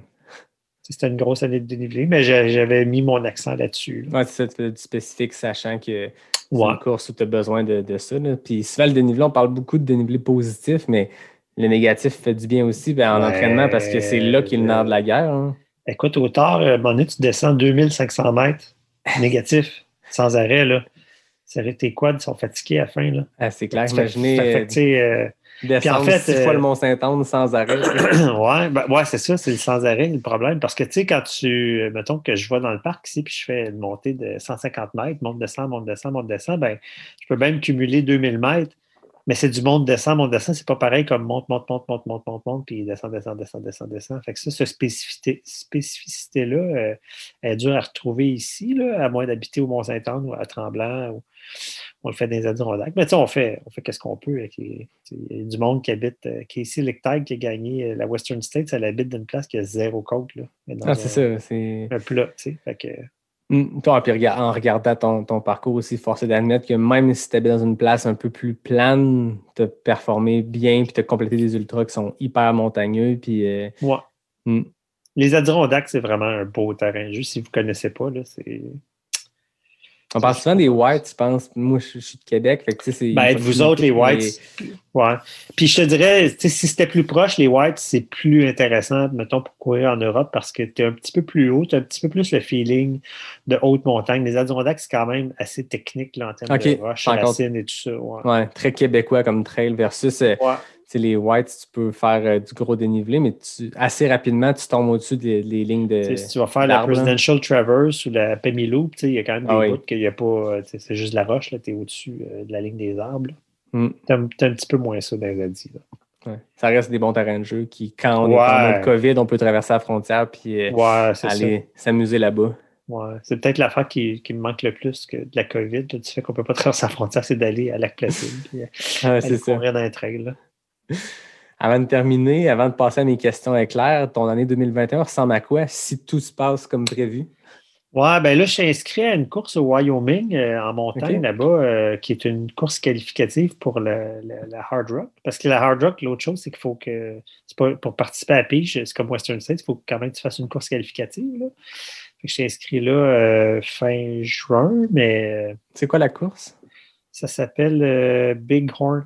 Big Horn 100. Ça a l'air d'une super belle place, une petite course un peu low-key, mais sur la liste, la course des, des- la liste des courses qualificatives pour Hard Rock n'est pas tellement longue. là. Je pense Fait que des courses assez brutales aussi. C'est des courses avec beaucoup de dénivelé. Ouais. Cannon disait que même lui, son Bigfoot 200 n'était même pas qualificatif pour, euh, pour Hard Rock. hein. Ouais, mais c'est parce que les courses de, de Candice, là, les 200 000, ils sont trop jeunes encore. Ouais. Elle, elle, elle applique pour avoir la- la- la- le statut de course qualificative. là. Ça va sûrement venir un moment donné. Ben oui. C'était la même affaire avec Moab. Fait que je me suis inscrit à ça. Puis euh, ben, là, l'année passée, euh, j'étais supposé faire des backyards. J'ai fait des backyards virtuels, là, mais j'étais comme euh, pas mal focusé sur faire des backyards. Puis euh, j'étais inscrit à une au Wisconsin qui a été repoussée, annulée. Puis celle, puis celle de celle- ils ont- mon inscription était transférée à cette année, puis ils viennent de l'annuler. C'était au mois Ah ouais, déjà. C'était déjà annulé. Fait que euh, on verra. On verra là. Il y a la, la Big Wolf à Rivière-du-Loup, là, que c'était Ouais. mon horaire aussi l'année passée. Puis j'ai euh, aussi des projets plus personnels là, qui ne sont pas des, des- des courses là, organisées, mais euh, Yvan Lheureux, un de mes amis Ouais. que tu connais, là, que j'ai connu au tard aussi. là. on a un projet de faire un truc en duo, en courant puis en vélo. Là. OK. Fait que, ça aussi, c'est le fun aussi, de faire des. des, des- tu sais, comme dans les Adirondacks, euh, on a, moi, puis Ben, puis Eric, on a déjà parlé d'aller faire. Dans les Adirondacks, il y a 46 sommets de plus de, de 5 Ouais. 000 pieds. On veut tous les faire d'une shot. Ah, wow. Ça, ça se fait, mais ça prend 3-4 jours. Là. La Mais- logistique. Puis, euh, Ouais, c'est à ça. la Mais- course, mais- il y a une portion vélo là-dedans aussi? Euh, ben, en fait, il y a, il y a- il y a- il y a un F-côté unsupported que tu peux faire. euh, tu pourrais, à la limite, te déplacer parce qu'il y a comme des massifs de montagne avec plein de sommets, mais ben, il faut que tu à 20 km, un autre massif, fait que tu le fais-tu par tes propres moyens ou ton ami t'amène en auto. Là? Si tu le fais unsupported, tu peux le courir ou je pense le faire en vélo. là. Ouais. Mais tu sais, on aimerait ça faire quelque chose de même. là. OK. Ouais. Ça, ça aussi, c'est, quand même cool. Là, de, ce que Mathieu Blanchard a fait, là, comme ça, je trouve ça très cool. là. Ça, c'est une affaire que j'aurais le goût de faire aussi, là, faire la- l'Appalachian Trail, la partie canadienne. Ouais, puis euh, je pense que la, la pandémie a amené ça aussi. Vu qu'il y avait un petit accalmie de la COVID ou de la, de la propagation du virus, ben cet été, c'était. C'était pas risqué d'aller se lancer dans des aventures puis d'aller dans d'autres régions. Puis il y a beaucoup de Non. monde qui ont essayé des, des FKT ou, ou juste des aventures en solo. Tu sais, J'ai reçu Philippe Deshôtels qui a fait plein de, de, de FKT, mais pour le trip des enregistrés sur le site de FKT, puis d'encourager le monde à faire Hey, il a fait la boucle du diable, je vais aller essayer de la faire moi aussi. Puis Ouais, juste d'aller se lancer dans, dans ces aventures-là en, en autonomie. Puis il y a un trip qui est le fun là-dedans aussi. C'est ça, tu n'es pas obligé de t'inscrire à un événement. Tu peux créer ton propre événement tu peux, ou tu peux le faire avec, euh, avec des amis sais, plus, plus petits, là, mais tu trouves un challenge qui t'intéresse. tu sais. Le défi Everest, c'est un peu ça aussi. Là, tu sais. on a plein de monde qui le font. On n'habite pas tous dans la même région, mais on court après tout le même but. Là, puis c'est, motivant, c'est le fun. Ouais, c'est le fun de voir ce qu'Yvan Lheureux fait. Je pense qu'il fait du bien euh, euh, dans, dans une année comme ça, euh, dans, dans une année, c'est rendu deux ans, mais dans une période comme ça, avec ces défis qui, Mhm. qui sortent un peu de l'ordinaire puis qui changent des courses, mais de, de se Ouais, lancer il, comme ça. il- il est super, ce gars-là. Ouais. Tu devrais l'inviter. Je voudrais pas euh, brûler mes punches, mais il est à l'horaire. J'aurais bien aimé ça me lancer dans le défi Everest, mais là, j'essaie d'être intelligent. Je m'étais blessé avant. J'étais blessé à l'automne. Je- Quand je pensais être correct, je me suis lancé dans un plan de marde avec David Bombardier que j'ai Ah oui, le spécialiste des plans de marde. Et voilà, je me suis entouré du, du spécialiste. On a fait quelque chose dans le cadre du 24 heures talent. Je me suis reblessé. Fait que là, j'ai j'ai dit- j'ai même dit à ma blonde, j'ai dit, si je te parle d'un défi dans lequel je me lance d'ici Dis-moi juin, dis-moi que je suis cave. Dis-moi que j'ai pas Ouais. le droit de le faire parce que je m'embarque. Là, là, ça va bien. là. J'ai capable de courir des 20 kilos sans, sans problème. Je le sais que dans ma tête, dans un mois, je vais me dire, je pourrais essayer ça. Non, je vais me rendre. J'ai le QNT en juin. Ça va être ça mon prochain défi. Puis, il faut que je sois intelligent. Mais quand j'ai vu ça, le défi Everest, j'ai failli euh, briser mon pacte avec moi-même puis me lancer. Mais là, non, faut que je sois intelligent. Je vais faire ma part pour le défi Everest. Puis, je vais, je vais recevoir Yvan Lheureux euh, dans les prochaines semaines, prochains mois. C'est pas la, la force des ultra-trailers que d'être intelligent souvent. hein. Ah, c'est ça. On Ouais. apprend. Ouais. Et moi, pour finir, Richard, j'ai tout le temps mes questions éclair NAC. T'explique le concept. Ouais, j'ai vu un classement de ça cette Il y a même un classement. Après 20 vrai, épisodes, je me suis dit, je vais faire un classement pour voir c'est qui les FKT. On parlait de David. Il y a toujours aujourd'hui le. C'est lui qui trône au sommet chez Ah, ouais. les gars. Chez Mais les gars, filles, les filles torchent les gars solides. La semaine Ah, passée. Le, le FKT, c'était Anne Champagne, puis Isabelle Morin était est venue chercher le FKT en 22 secondes. Fait. En ce moment, le top 5 au scratch, c'est 5 filles. C'est Fait cinq que, filles. Richard, Excellent. de beaucoup de pression sur toi parce qu'il faut, Ouais. faut prendre le flambeau parce que là, David, avec 26 secondes, il n'est même pas dans le top 5 overall, mais c'est notre gars le plus rapide. On va y donner. Il est devant une trolley de coureurs euh, élite très rapide. C'est le moment, le FKT, parce que n'importe quel coureur, peu importe sa vitesse, peut se confronter aux élites puis les battre parce qu'en ce moment, euh, je veux dire, euh, Elliot Cardin, euh, Mathieu Blanchard, ils sont pas dans le top 5. Là. Ah, Fait que 10 questions A ou B, très rapide. Tu me dis quand tu es prêt, puis je pars le chrono. go! Route ou trail? Trail, 100 miles ou- ou 200 miles? 200 mètres Voyager pour courir ou voyager pour relaxer? pour courir. Tort des géants ou Moab? Tant déjà. Question NAC, saveur banane chocolat ou amande chocolat? Banane chocolat. IPA ou stout? IPA. Sentier roulant ou technique? Technique. Nachos ou brownies? Nachos. Chamonix ou Squaw Valley? Squaw Valley. S'entraîner seul ou en groupe? En groupe. 25 secondes. On a un nouveau FKT, mesdames, messieurs. nouveau là, FKT tu- masculin. Ouais, il n'y a pas de bonne ou mauvaise réponse. hein. Tu peux pas comparer ça. euh. Non, mais c'est tout le temps des réponses assez rapides. Il faut se rendre au bout des 10. Mais euh, OK, OK. ouais, 25 secondes, c'est toi notre nouveau gars qui trône au sommet des FKT. Eh boy, appeler encore loin de, de- de Isabelle et Anne et les autres, mais tu, tu Dans ma petite tribu de gars, c'est chez moi qui tombe. Peut-être que les questions éclairs, c'est comme les 200 miles, c'est les femmes qui torchent. Écoute, puis- la, la- question quand même, seul ou en groupe, ça, c'est c'est ça qui m'a fait hésiter. Je J'étais un gars de gang, là, mais Ouais.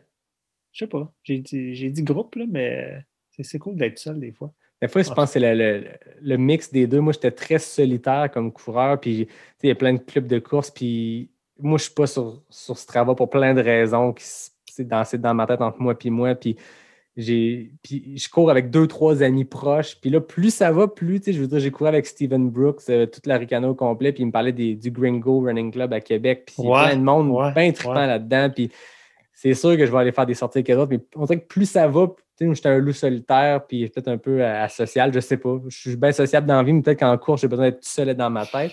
Et là, plus ça va, plus les Le entraînements de réseau, le réseau c'est élargi. Ben, c'est ça. Toi, tu fais un peu des deux? Ben, tu sais, ici, il y en a des groupes de course, là, mais je ne suis pas membre de aucun groupe. Là. Euh, Tu sais, je ne m'entraîne pas deux fois par semaine. Moi, je ne suis pas bon pour dire ah, le mardi soir à 5 heures, on se rejoint à telle place. Hmm. Mais en même temps, je suis rarement, je cours rarement seul parce que j'ai plein d'amis autour. Puis, hey, on, à soir, tu, sais, je pars du- de mon bureau. Hey, Fred, 6 heures, ça te tente, on se rejoint à telle place. Tu sais, puis, fait que je, suis pas même, souvent, je ne suis pas souvent tout seul. Tu sais, mais je ne suis pas dans un, un pattern, là, disons, Ouais. de, de groupe. T'aimes j'aime pas t'obliger à avoir une sortie le Ouais, mercredi à je- 7 ouais. h avec ta, Non, je ne suis pas, très- je suis pas très bon avec ce genre de format-là. là. Un peu plus freestyle dans l'entraînement. Ouais, ça prend de la flexibilité. Là, il faut juste rentrer avant 8 heures. hein. Ça, Ouais, c'est ça qui est le défi. Moi, je suis souvent euh, dehors euh, entre 8 et 9. Là, en Ouais, c'est le fun le soir aussi à frontal. Ouais. Mais là, euh, Yvan, il est parti de quoi de le fun avec sa euh, Ouais, avec le bon- B7, le bonhomme B7. 7 heures. On sort à sais. 7 heures avec nos frontales, puis on va aller prendre. Ça, C'est le fun, je peux m'embarquer dans un défi d'Yvan sans, sans risquer de me blesser en faisant des plus. on va mettre ma, ma frontale, puis on va aller s'amuser. Yvan, c'est un gars d'idées ici. Il y a des idées de même. À tous les jours, il y en a des centaines. Que c'est cool. Fait qu'on va mettre nos frontales, puis on va aller euh, faire le défi B7 euh, de Yvan. Ouais. Ah ben merci Ouais. beaucoup, Richard. C'était vraiment intéressant de jaser toutes ces courses-là. Moi, je te l'ai dit, quand j'ai vu la liste de courses que tu as faites, je me suis dit, OK, on va juste jaser de trail, euh, de courses mythiques. Puis euh, c'était vraiment intéressant. Puis je pense que. Ouais, on- c'était super de rencontrer Yannick. Mm. Merci pour l'opportunité. C'est tout le temps le fun de jaser de trail. tu sais. Ben oui, exact. On dirait qu'on a moins l'occasion ces temps-ci parce qu'il faut être tout seul dans nos bulles familiales. Mais Tout à fait. Quand on peut le faire via un balado ou via d'autres choses, puis de prendre une bière puis de jaser de trail, c'est toujours le fun. Ouais.